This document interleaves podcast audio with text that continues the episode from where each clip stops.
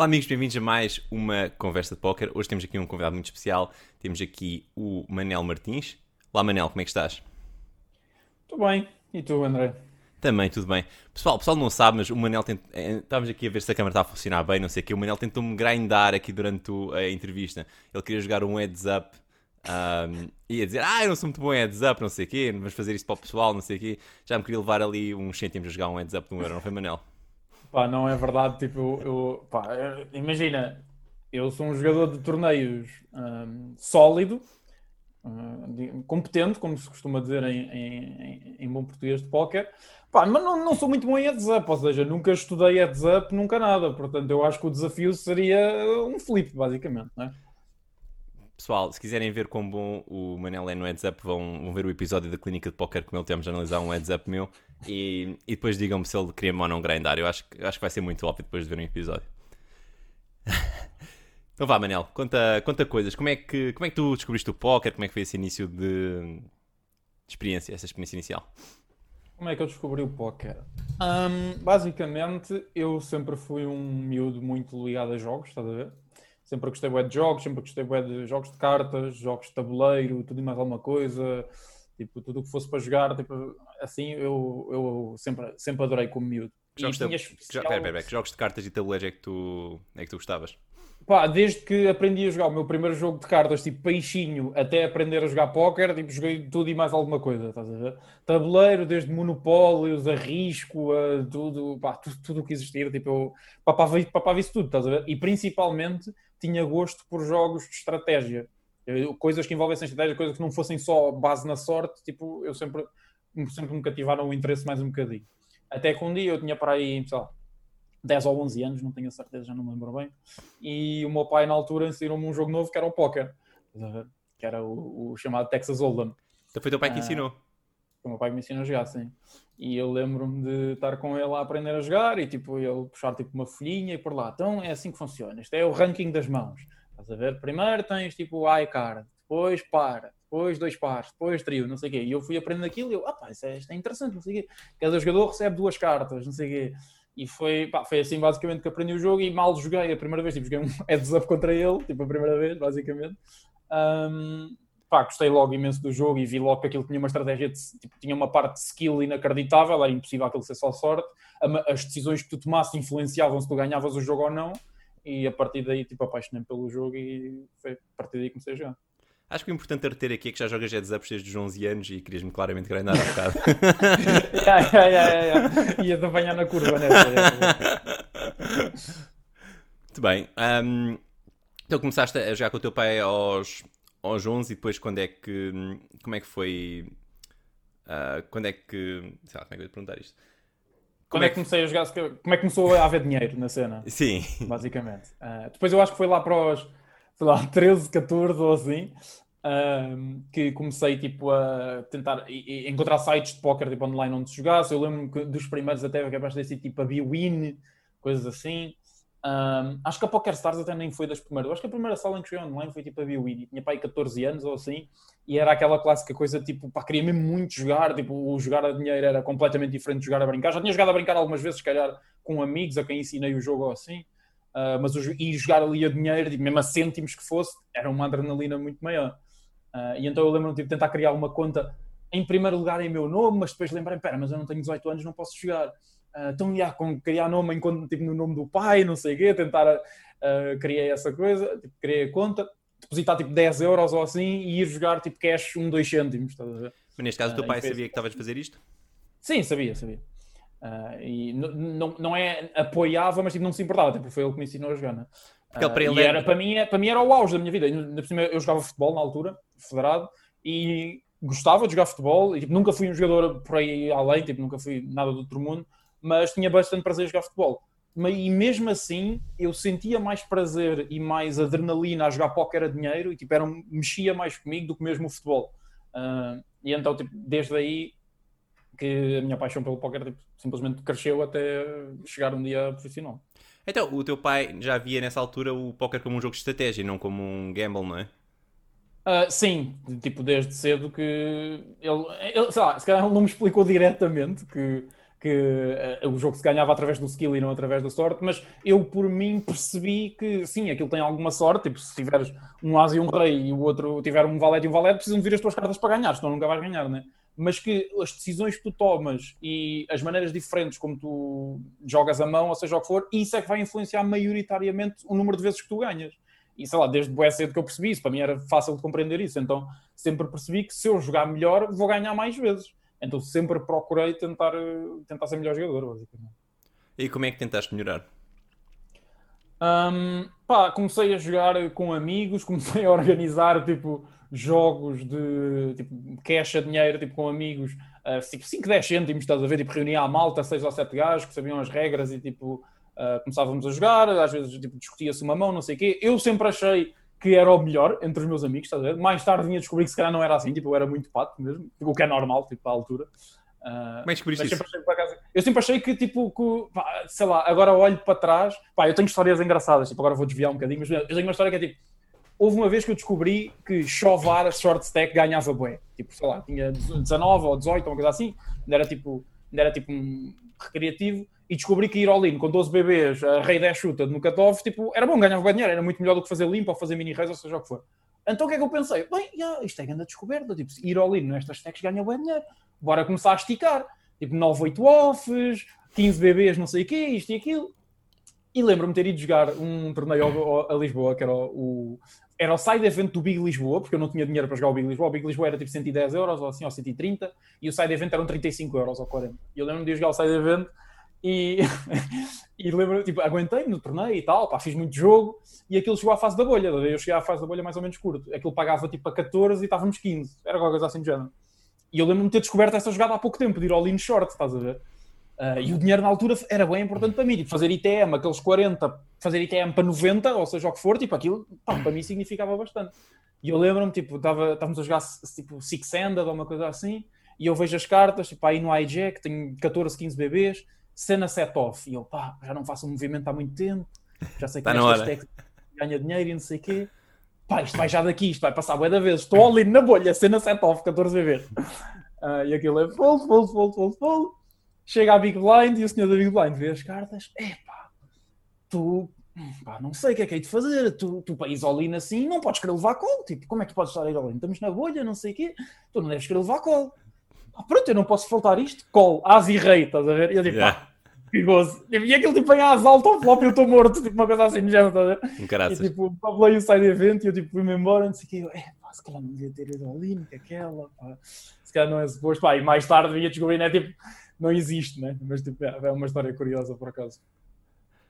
Pois, eh, pá, se calhar ali naquele torneio ao vivo que até foldam o suficiente com as 15 blinds, o gajo tem de pensar com a Asrei para, para aquilo ser rentável. mas acho que, acho que não, mesmo assim não deve ser suposto ir ao lane com o cena set-off, mas não sei. Pois, a história aqui foi que gostaste, mas podias até ter ganho o torneio. Os gajos estavam cara dead, chipavas, chipavas, chipavas, não é? Sei lá. Sim, sim, sim, sim. É possível, é possível. Mas pá, na altura correu-me correu mal. Mas pronto. Uh, isto foi para, pronto, isto para dizer que. E depois ainda, ou seja, isto era quando eu tinha 18, 18 19, já não lembro exatamente ou seja, quando eu tinha 15 e jogava com os amigos, eu ainda era mais pato, estás a ver? Tipo, seja, era mesmo muito fraco. E então, lá, hoje em dia, que sou que jogo profissionalmente já há 3 ou 4 anos, e percebo que uh, na altura eu era mesmo muito mal, apesar de achar que era bom. Quando é, ah, como é que foi. Pronto, vamos falar aqui de jogos claramente de forma recreativa. Como é que foi a transição do recreativo para o jogador profissional que é hoje em dia? Um, isso foi mais ou menos na altura em que eu andei, andei na universidade e na universidade comecei. Ou seja, isto começou tudo com eu sempre tentar melhorar. Ou seja, todos os anos que passaram de póquer, desde os meus 12 até aos meus 20 ou 19 em que me tornei profissional, todos os anos eu era melhor jogador de póquer, ver? Tipo, aprendia seja de que maneira fosse, seja a ver vídeos no YouTube, seja a falar com amigos, seja a conhecer um profissional e ir ao Estoril, tipo, ver a malta a jogar, tipo, e eles jogavam muito melhor do que eu, estás a ver? Tipo, todos os anos eu era melhor jogador. De seis em seis meses, de certeza, eu era melhor jogador do que era antes. Uh, e então isso foi mais ou menos na altura em que eu. Houve uma altura em que eu fui bancado para jogar Cash NL 25, estás a ver? Fui bancado pelo, pelo Incabar e hum, comecei a jogar cash e tipo, comecei a ganhar a jogar NL 25, sentia é que, já sabia. Já, já agora, como é que surgiu uh, ele bancar? Como é que, como é que uh, ele, bancava, ele bancava outros amigos meus, uh, que era o Renato e o Miguel, já na altura, ou, ou o Sky bancava-os, era uma coisa assim meio estranha, já não sei bem. Uh, e eles, na altura surgiu o convite para eu ir jogar para, o, para o Encabar e, jogar, e grindar NL 25. e ia ter coaching, ou seja, ia depois estar a rever mãos e a aprender com gajos que para mim era tipo, pá, gajos profissionais, tipo, ouvia esses nomes, tipo o Sky, o Incabar, não sei o quê. Na altura era malta, tipo, bem, estes gajos ganham um bué de dinheiro, ganham um balúrdio, isto é uma oportunidade incrível, não posso deixar isto passar, não sei o quê. Uh, e realmente, tipo, o coaching deles, e o coaching na altura, o meu coach até principal era o Ruben Correia, é um regulado de cash. Eu nem sei o que é que ele joga hoje em dia, mas na altura, tipo, eu lembro do achar-me in incrível, tipo, puxava muito bem. Um, e eu lembro do coach dele ser, tipo, aumentar o meu jogo exponencialmente, tipo, a um nível em que eu sentia, tipo, bem, estou a começar a ter skills suficientes para se calhar começar a pensar em dedicar-me isto a full time, estás a ver? Entretanto, depois subi para a NL50 e pá, tive uma swing tipo even barra down na NL50, lembro-me de ser um bocado difícil. Isto é quanto uh, tempo? É, quanto tempo é que demorou? Altura... Desde que começaste a ter o coaching até sentires que realmente melhoraste exponencialmente? Hum, rapidinho, tipo dois, três meses, talvez. Tipo, começar a jogar em NL25 e ao final de três meses já sentia que estava pronto para subir para NL50 e que já sabia o suficiente para se calhar uh, ganhar dinheiro suficiente para viver, para viver. Até porque no, o póquer tem uma cena que é tipo um jogador de póquer profissional que ganha 900 euros por mês não é propriamente um, não é um top reg, não é, não é um, um regular super duro, não é nada. Mas tipo, 900 euros por mês em Portugal tipo, é um salário perfeitamente legítimo, tipo, um salário que dá para viver, dá para tipo, fazer tudo e mais alguma coisa. Há milhares, centenas de milhares de pessoas uh, a ganhar menos que isso, né? Yeah. Portanto, dava perfeitamente. Ou seja, se eu em NL25 conseguisse ganhar 900 ou 1000 euros por mês, eu, para mim, era mais feliz a fazer isso do que a ter qualquer outro emprego que ganhasse o mesmo, estás a ver? Neste... Então, a partir do momento em que eu senti que sabia o suficiente para ganhar isso, comecei a sentir que se calhar uh, ia ser capaz de. de Bater o nível a seguir. Yeah. Ah, jogar profissionalmente, é isso que disseste? Tipo, jogar profissionalmente, sim. Ah, ok, ok. É, e nesta altura ainda estavas na universidade, já tinhas. Não sei se acabaste o curso, se desististe, o que é que fizeste? Uh, não, desisti. Eu desisti do curso, mas nem foi para ser profissional. Eu desisti do curso para. Uh, numa altura em que eu. Se calhar já era semi-profissional, ou seja, já ganhava, mas não vivia do póquer e não ganhava o suficiente para ver do póquer. Lembro-me de estar uh, na universidade e estar a jogar um torneio no portátil. Lembro-me de jogar um torneio de 1 um euro na Titan, na altura, na Titan Poker e ganhar tipo o satélite de 1 euro para um torneio de 10 euros e depois joguei o torneio de 10 euros e ganhei o torneio para 500, estás a ver? E eu lembro-me desses 500 na altura, para já lembro-me de sentir que na mesa final já sabia o que estava a fazer, estás a ver? Tipo, apesar de ser um torneio de 10 euros em que eu ganhei satélite de 1 euro, eu já sentia que tipo, pá, eu sei melhor do que estes gajos que é que estou a fazer, eu sei que isto é reis, eu sei que isto é de apostar neste spot, eu sei que não sei o quê, e senti que ganhei o torneio sem precisar de muita sorte, estás a ver? Yeah. Um, e eram 500 euros, tipo, num dia, basicamente, ganhei 500 euros num dia. Uh, e eu pensei, se isto, pá, se isto for assim, se eu aprender ainda mais, se der para ganhar estes valores, tipo, isto está excelente, o póquer dá para fazer dinheiro. Tá, um, e foi aí mais ou menos que, que houve aquela fase de semi-profissional, se calhar, de começar a sentir que, ok, eventualmente vou ter que dar o próximo passo. Mas eu desisti da universidade, foi para ir fazer o curso de dealer para depois trabalhar no Casino Estrela. Trabalhei no Casino Estrela como dealer para ainda 10 8 ou 10 meses. Então, pera, o que é que estavas a estudar antes de mais? Estava a estudar Economia. Economia. E, e, foste para Economia porque, é, porque sim ou era uma cena que gostavas? Não. Imagina, eu, eu queria entrar em gestão, tá Economia yeah. é o next best thing, tá é, Isso tem é, perspectiva, é... não é? Tipo, há pessoal que diz que é o contrário e não, já claro, claro sim, mas como eu queria gestão, tipo, economia é o mais parecido, digamos assim. Claro, é? claro. Uh, na verdade, eu entrei na minha 18 opção, eu entrei na sexta opção da terceira fase, estás a ver? Uau! Briquei a primeira fase, briquei a segunda fase e depois entrei na última da terceira fase, mas pronto. Aquele alto uh, no River. Yeah, yeah, yeah, aquele alto no River mesmo. Um, então, pronto, que, depois que, deixei. O que é que te fez querer ser dealer? Uh, basicamente o estar mais ligado com o jogo, estás a ver? Diretamente, já estava, ou seja, entrar no mundo do póquer ainda mais, de uma forma mais afirmativa. Achei que o ir dar cartas e ver ainda mais mãos e aprender mais sobre o póquer ao vivo também me poderia vir a ajudar eventualmente, porque eu sabia que o Ultimate Goal ia ser, ser profissional, estás a ver? Jogar profissionalmente. E então eu achei na altura que, tipo, para além de uh, receber tipo, relativamente bem, tipo, os dealers uh, recebem bem. Tenho muitos amigos que trabalham no Casino Estrela até. Uh, tipo, sei lá, a malta recebe perfeitamente bem e dá para viver bastante bem.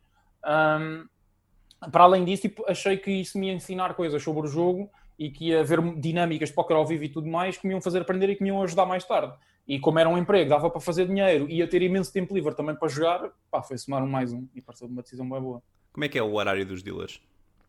Uh, depende, aquilo havia duas coisas. No Casino Estrela, na altura, enquanto tinha, ainda tinha torneios, o Casino Estrela já não tem torneios há, há, há, algum tempo, o que é mau para mim. Tipo, sei lá, eu sempre gostei, sempre adorei tipo, ir ao Casino Estrela jogar e etc. Uh, ah, e foi uma pena tipo, deixar de haver lá torneios. Mas aquilo, aquilo tinha as duas coisas. Basicamente, tinhas o pessoal que trabalhava na roleta e no blackjack.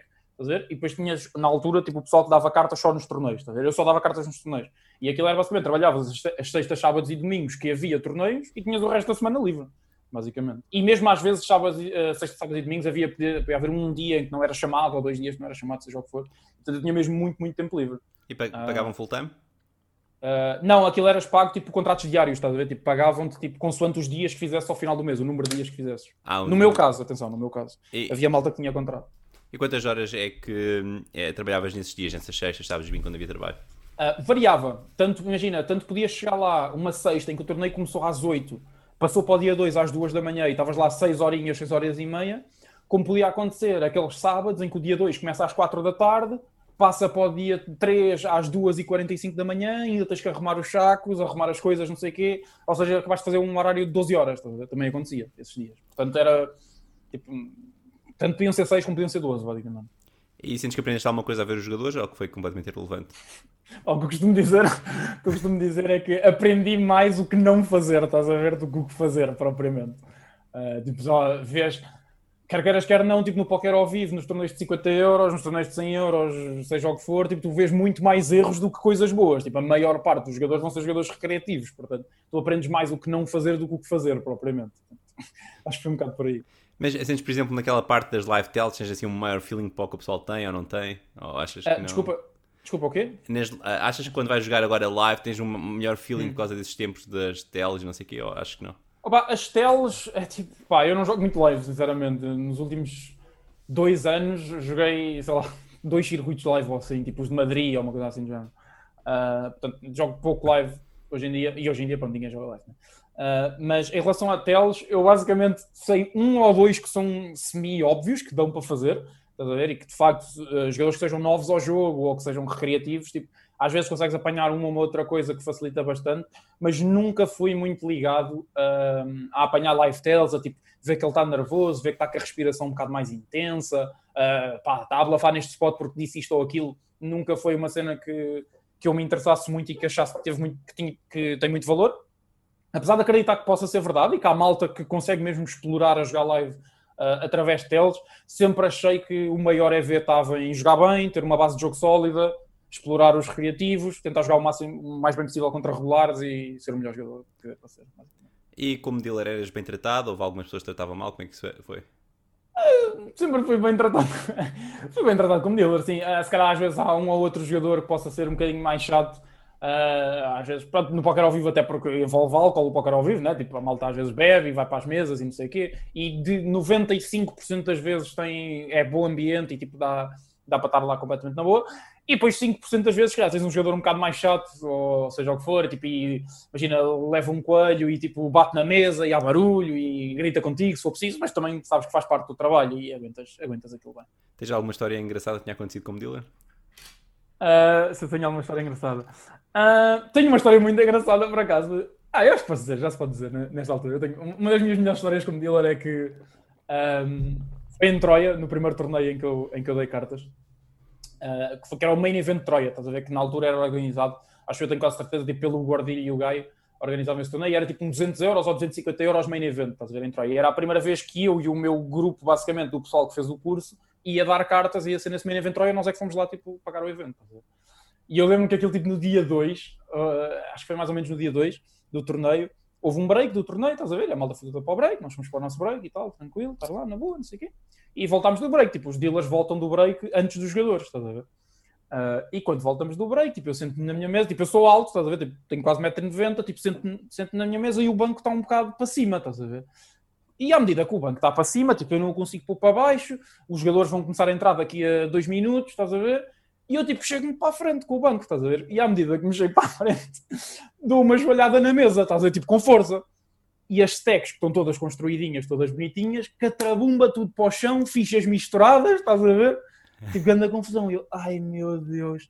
E agora, estás a ver? Tipo, as fichas todas tipo, espalhadas, basicamente, pá, mais ou menos nos lugares, mas algumas misturadas, estás a ver? Os jogadores ainda não entraram, ninguém viu isto. A única pessoa que viu isto foi o Fialho, que até hoje em dia é meu aluno e joga na, joga na Exploit estava uh, tipo ao, ao, ao, meu lado, ia, ia dar cartas na mesa ao lado, e ele tipo viu-me, e agora, não sei o que é que fazer, pá, puta, ajuda-me aí, vamos tentar reconstruir isto mais ou menos, estás a ver? Tipo, reconstruímos as tags mais ou menos, seja o que Deus quiser, os jogadores começam a entrar, vai cada um para o seu sítio, eu tipo nervoso, estás a ver? Que aquilo era importante, tipo, primeiro primeira vez que estou a dar cartas, primeiro main event, não sei o quê, nervoso. Os jogadores começam-se a sentar. Perfeitamente senta-se o Xé, o Xé estava na, estava, estava na minha mesa, dou-me bastante bem com ele hoje em dia. Um, senta-se o Xé, senta-se mais uma malta, não sei o quê. E entretanto, chega um jogador, chega ao lugar dele, tipo, olha para o banco, olha para mim, não sei o quê. Eu, boa tarde, não sei o quê. Então, olha, desculpa, a minha stack. E eu, ah, pois, uh, deixa-me chamar o Flor, que eu já, já sei como é que isso resolve. Flor, veio o Flor, não sei o quê, pá, eu expliquei a situação. Basicamente, eu tinha tipo, nós tínhamos arrumado as stacks, só que, pelos vistos, aquelas duas, a dele e a do lado, tinham ficado tão coladas, nós assumimos que era só uma, juntámos toda. Oh, e o gajo ficou sem stack, basicamente. Uh, o outro gajo dobrou no intervalo. E ele, e depois era tipo, e depois tivemos imensa sorte, porque, porque pelo que eu percebi, aquilo foi tipo a última mão antes do break tinha sido ao Nicole, desse jogador, e o jogador tinha dobrado. Então, como se sabia exatamente a contagem da stack do jogador, estás a ver? E o jogador disse na altura que tinha 44 mil fichas, ou seja o que for, como sabia exatamente a contagem da stack dele da última mão da mesa, era fácil, era tipo o dobro, tipo o Reis e o Call, tipo o dobro da stack, ele dobrou mais as blinds, tipo, era tirar da stack ao lado que estava maior e ficava tipo mais ou menos justo, estás a ver? Uau. Mas na altura, pá, isto agora dá para rir hoje em dia sobre isto, mas na altura foi tipo um filme, tipo, eu guarda nervoso aí, a ser despedido, tipo, horrível. Aí, esquece. Isso parece bem assustador, yeah. Yeah, yeah, yeah. Na altura foi assustador. Um caraças. Uau, já ficámos aqui com uma boa é uma, história. É uma história. É uma história engraçada. E yeah, nem sei como é que isso se resolve, tipo, se não houvesse contagem nem nada, tipo... Opa, veio, aquilo, eu lembro-me, o torneio depois teve, o torneio ia recomeçar e teve, teve que parar, parar no relógio do torneio porque estava na minha mesa uma confusão gigante de tipo, e depois era tipo um jogador, sabes como é que são os jogadores de póquer, né? Ah não, eu tinha mais duas mil, eu tinha mais não sei o quê. A gente tinha mais, não é? Esquece, tinham todos mais fichas, estás a ver? É pá, esquece, grande Uau, isso é, é uma história incrível. Então, dealer, depois, uh, depois dessa fase, quando estavas a ser bancado pelo Inca, ainda estavas a trabalhar como dealer ou já, estavas, já tinhas deixado essa parte? É pá, isso é tipo, há aí uma fase que é tipo, é confusa na minha mente que eu não sei exatamente quando é que deixei, quando é que passei, quando é que não fui, não sei o quê. O que eu me lembro era, as minhas últim, os meus últimos momentos como dealer, estás a ver? Foi quando eu acho que tipo, comecei a ir à Espanha várias vezes, porque como quando és dealer em Portugal, tipo, não podes jogar nos outros casinos em Portugal. Ah, não não podes jogar torneios ao vivo e não sei o quê. Se trabalhas num casino, tipo, não podes nem ir ao casino, nem jogar tipo, nos outros casinos em Portugal. Portanto, eu não podia jogar em Portugal, o que para mim era um handicap, né? Yeah. Tipo, eh, eu gostava de poder ir jogar ao Estoril, gostava de poder ir, sei lá, jogar a Vila Moura, gostava de poder ir ao main event de Espinho, gostava, seja o que for, ver? E como, yeah. como trabalhava lá, não podia. Uh, e então sempre teve na minha cabeça despedir-me de dealer para poder fazer essas coisas, né? Uh, só podia jogar em Espanha, então o que é que acontecia? Ia muitas vezes a Espanha, a Madrid, a Malta, tipo, grindar lá os Chiris de Madrid, e depois foi numa altura, já, apanhou exatamente a altura em que o meu amigo Sérgio, Tony G, uh, ganhou o main event de Madrid, do, pá, já não lembro como é que se chamava aquele, pá, um circuito qualquer, o CEP ou CNS, já não sei, qualquer coisa do género de Madrid, ele ganhou tipo 50k e depois foi tipo a um sit and go dos campeões e ganhou também, e isso dava para o ano seguinte os torneios todos pagos e as estadias todas pagas. Uau. Uh, e o que aconteceu? Ele podia levar alguém, porque ele tinha sempre quatro, quarto duplo em todas, todo, todos, todas as paragens do circuito e, os, e o buy-in do main event pago. Então o que é que ele fazia? Tipo, convidam-me para ir com ele e eu fui com ele durante esse ano a todas as paragens, tipo, tinha o quarto de borda e ia lá tipo, ao main event e grindar os chá eventos. Lembro-me que apanhou essa altura, pá, fiz tipo uns ITMs, não sei o quê, depois brinquei tipo um side event, o Poker Online também começou a correr bem, Uh, ganhei tipo, sei lá, 15k em dois meses, ou seja o que for, tipo, a ganhar oh. torneios de 20 e torneios de 30. Uh, ah, e achei, tipo, achei, que estava, achei que estava na altura. Não, não, não, estava a ser bancado. Eu não me lembrei exatamente se, já, se estava a ser bancado na altura pelo Incabar ou se já tinha vindo para a Exploit. Estás a ver? Pá, houve ali um, um time frame que eu não tenho a certeza exatamente quando é que aconteceu. Mas é que no Incabar tu já estavas já cash, mas também jogavas torneios? É não, não, não. Depois, depois entretanto, depois a, a, equipa de cash acabou, eu devia ter referido essa parte, a equipa de cash acabou e alguma da malta passou para jogar torneios tipo eu, o Olaio na altura, que jogava comigo cash também nessa equipa, também veio para os torneios e depois eventualmente acabámos por ir para a Exploit. Ah, ok, mas é, o Inca é que tinha uma equipa de cash, é isso? O Inca bancava a malta para jogar cash, estás a ver? Ele tinha tipo Sim. uma mini equipa. Depois deixou toda a gente jogar cash e a malta passou para os torneios. Ah, ok, ok. Mas já, ainda eram bancados por ele? E ainda éramos bancados por ele, sim. Joguei uns tempos para ele e depois eventualmente tipo, passei, passei para a Exploit. Acabou o vosso acordo e foste para a Exploit. Uhum. O que é que te fez uh, decidir ir para a Exploit? Como é que foi essa, essa cena? Um, na altura, tipo, havia malta que já lá estava, eu não me lembro exatamente, tipo, amigos meus que já lá estavam, tipo, a Inês, acho que já jogava lá, ou, e o Renato, acho que já jogava lá também. Uh, entretanto, eu já tinha estado em algumas chamadas, tipo, de Skype e não sei o quê, às vezes quando a malta está toda a falar, já tinha estado com o Passo, que já me tinha convidado para entrar. E aquilo foi crescendo na minha cabeça, tipo, eles tinham bem aulas individuais e não sei o quê, que era uma altura, que era uma coisa que eu na altura não, não tinha muito, e eles tinham, davam muitas aulas individuais, tipo, a malta que entrava evoluía muito rápido, Quando isso dizes era uma muitas- coisa que me interessou. Quando dizes muitas aulas individuais, estamos a falar de quantas em que período? Tipo, na altura davam tipo 4 aulas individuais por mês, tipo, uma aula individual por semana, que é muito, estás a ver? Era sempre É um, muito- com um coach só? Aliás, hoje, diz? Tinhas um coach só para ti ou ia rodando? tinhas um coach só para ti, que dava aulas individuais, e para além disso tinhas aulas de grupo ainda. Uau. Que é o que temos hoje em dia, basicamente, também na Exploit. Agora já ninguém tem 4 aulas, agora são 3 aulas, mas, mas na, na altura eram 4 aulas. Então, todos, tipo, todos, achar- todos os jogadores, todos os jogadores têm 3 aulas por mês ah, com o seu não, coach? não todos, não todos. Eh, alguns têm duas, alguns têm três. Ah, isso tem a ver com os níveis ou tem a ver com Tem, tem dos a ver com os níveis, tem a ver, tem a ver com os níveis. Dão mais aulas ao nível mais baixo ou dão mais aulas ao nível mais alto? Damos mais aulas ao nível mais alto. Ao nível mais alto. Então, alguém que entra agora para a Exploit vai, vai contar com duas aulas individuais por mês? Depende, se entrar para jogar torneios de 100 euros vai ter três, não é? Ok, ok, ok. Mas se for. ah, Depende, depende dos níveis para, para, para que entrar, percebes? Não Yeah. tem a ver há quanto tempo é que joga ou, ou, ou quem é que entrou, né? tem, tem tudo a ver com, com- E depois es- essas coisas, essas coisas possíveis depois podem ser negociadas no contrato, né? mas de maneira geral, a malta que joga um bocadinho mais baixo tem, tem duas aulas por mês e a malta que joga um bocadinho mais alto tem três aulas. Tu apanhaste uma fase boa, boa, tinhas 4 aulas por mês. Quatro aulas por mês, tinha aulas, tipo aulas semanais, tipo lembro-me de ouvir tipo, o Passa falar sobre o jogo e é um gajo que tipo, fala muito bem, Ainda hoje e, fala. yeah. pá, sim, sim, sim. E lembro-me de tipo, pá, ser uma cena que eu queria e que senti que na altura era capaz de disparar o meu jogo ah, muito rapidamente. E então, pá, tomei essa decisão e foi, foi sem dúvida a decisão acertada. Né? Também tive, por acaso na altura, até tive na dúvida, quando vim para a Exploit, tive na dúvida entre a Exploit e a Polarize, inclusive também tive a possibilidade de ir para a Polarize, mas como já tinha aquela relação um bocadinho mais pessoal com o passo, sabia que ele tinha o Cardigo também ao lado dele, o Nuno também falou comigo, mostrou muito interesse em ouvir, ah, acabei por tomar, por tomar essa decisão. Então foi a parte pessoal que te fez optar pela Exploit. Foi, foi a parte pessoal, sim, foi a parte pessoal. Ok. Yeah, isso é interessante. E pá, tu evoluíste bem rápido. Isso foi há coisa de 3, 4 anos, não é? Ahm, sim, ah, foi mais ou menos. Eu entrei na Exploit, jogo na Exploit há, vai fazer 3 anos. E sim, quer dizer, também, para dizer a verdade, eu já entrei na Exploit a jogar torneios de 50, né? Tipo, Ah, entrei ok. na Exploit já a ganhar bastante nos 20 e a ganhar bem nos 30 e com alguns 50 no schedule. E depois, entretanto, passou para todos os 50, depois, entretanto, passou para alguns 100, depois passou para todos os 100, até onde estou agora, que é tipo, jogar, sei lá, os 200 de series e posso meter uns main events, seja o que for. E, pá, jogo basicamente o que, o que achar que tenha, que tenha valor, ah, jogo. basicamente. Então, hoje em dia jogas, por exemplo, jogas alguns torneios de 1K de séries ou assim, ou jogas só mais Uhum. Sim, posso jogar os main, os main events, assim, de maneira geral, e qualquer torneio, pá, qualquer torneio, na verdade, ah, pá, que não sejam 10 mil ou assim, que, se- que se acha que tem valor, tipo, eu e mais uma série de jogadores de Exploit, vamos vamos estar lá para, para grindar o torneio. Por exemplo, o W Cup Main Event é uma cena que costumas jogar? Ah, sim. Ok. Portanto, O main jogar- event, não, o main, o main, jogo o main baratinho, o main de mil, nunca joguei o main de 5 mil, nem 10 mil. Ah, então jogas até 1000 nesse caso. Sim, nesse caso sim. Ok. Mas, por exemplo, ah, isso também é uma coisa que agora o Covid veio estragar. Eu já tinha planos ah, para, por exemplo, ir este ano a Barcelona, tentar jogar o EPT, ou ir a Vegas, tentar jogar o main de Vegas, etc. E pronto, o Covid veio estragar esses planos. Que é, que é meio que um sonho meu, desde que era miúdo. Eu lembro-me desde que era muito recreativo, estás a ver? E acompanhava o póquer e adorava o póquer.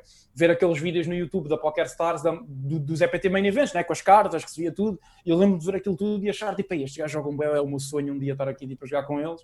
E agora que estava pronto para ir lá parti-los, não me deixam, né? Ah, é, é- isso é uma questão de tempo até, até dar, não é? para ser Yeah. paciente. Yeah, tem sentido.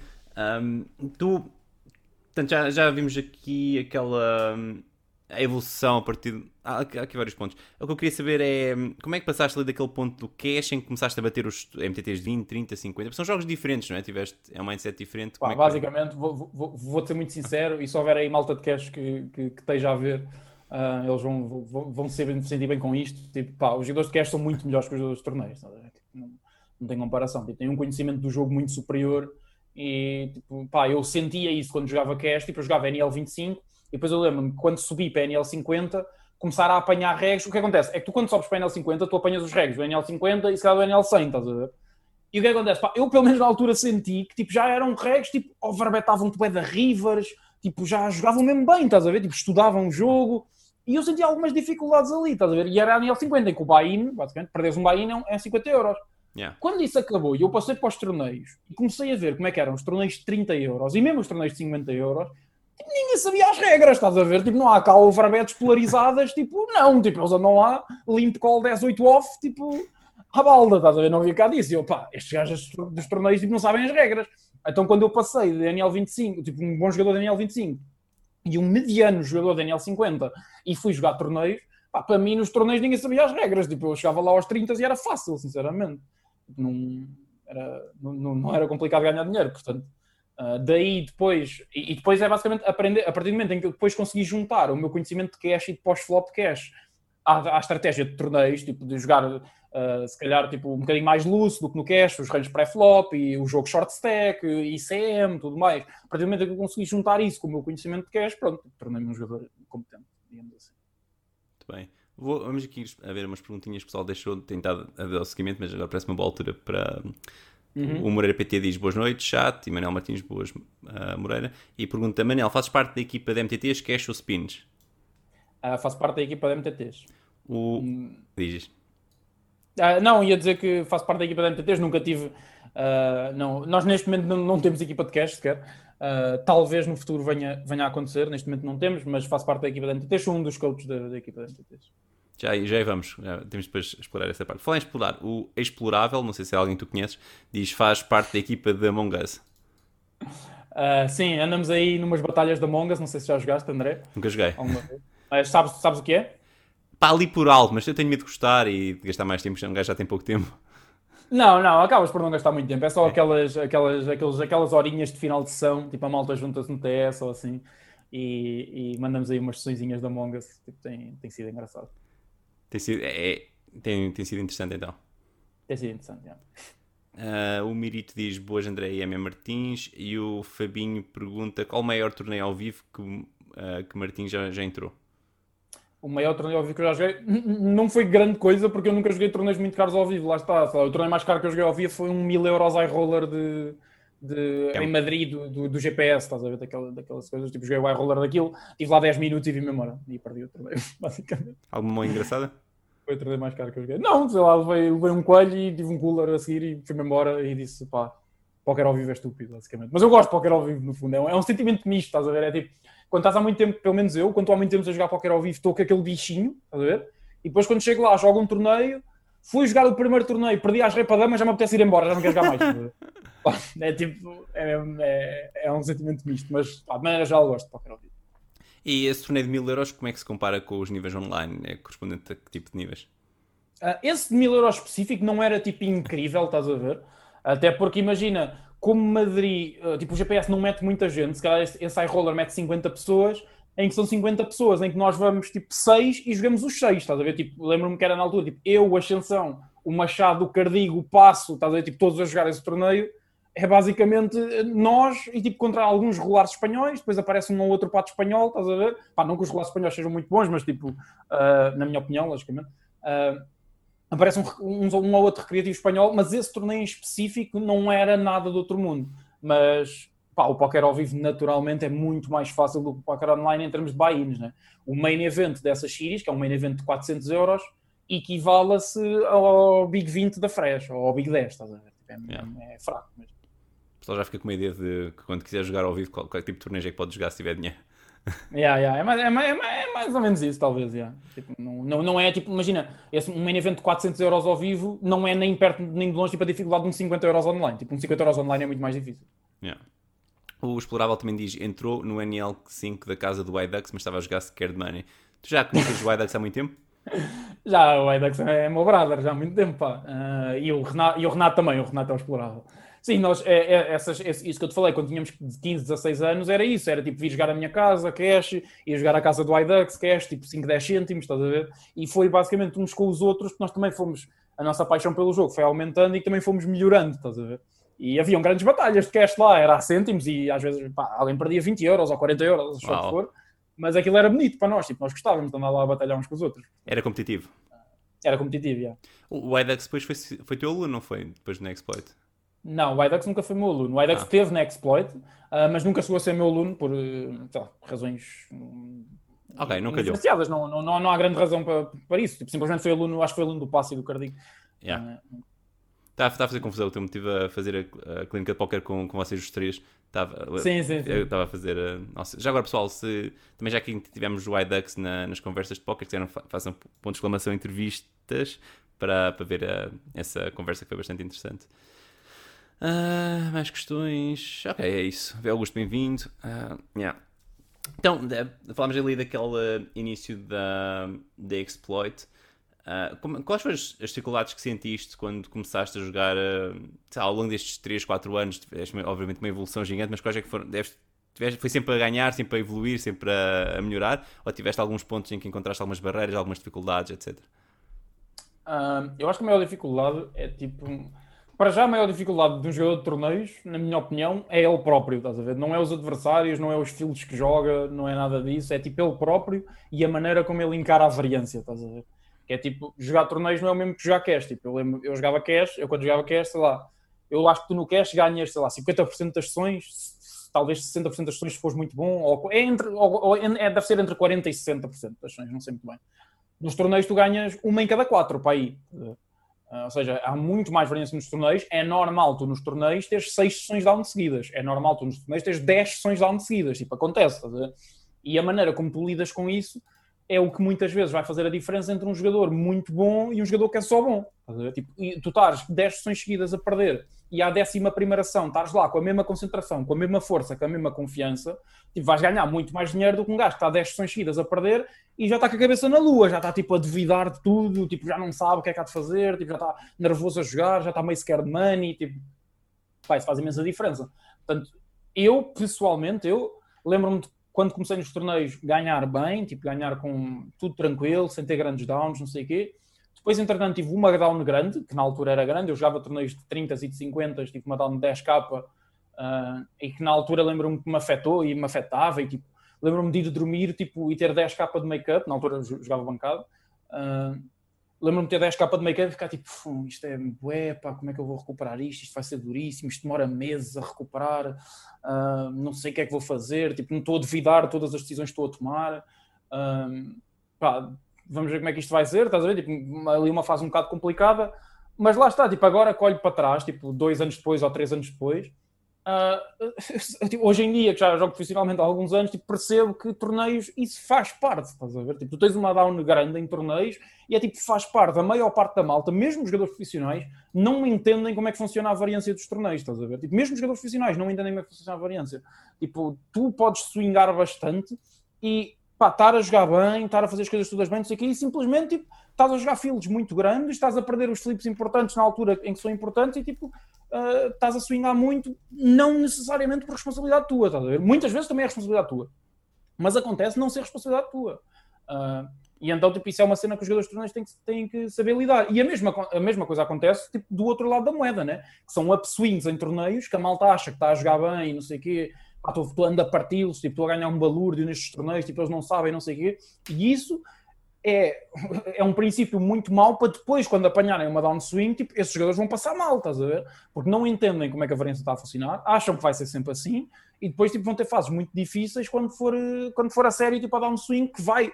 Tipo, só uma cena que eu já aprendi nos torneios é tipo, não interessa quanto é que tu já ganhaste a jogar torneios, não interessa quanto é que tu estás a upswingar, tipo, o teu momento da down vai chegar eventualmente.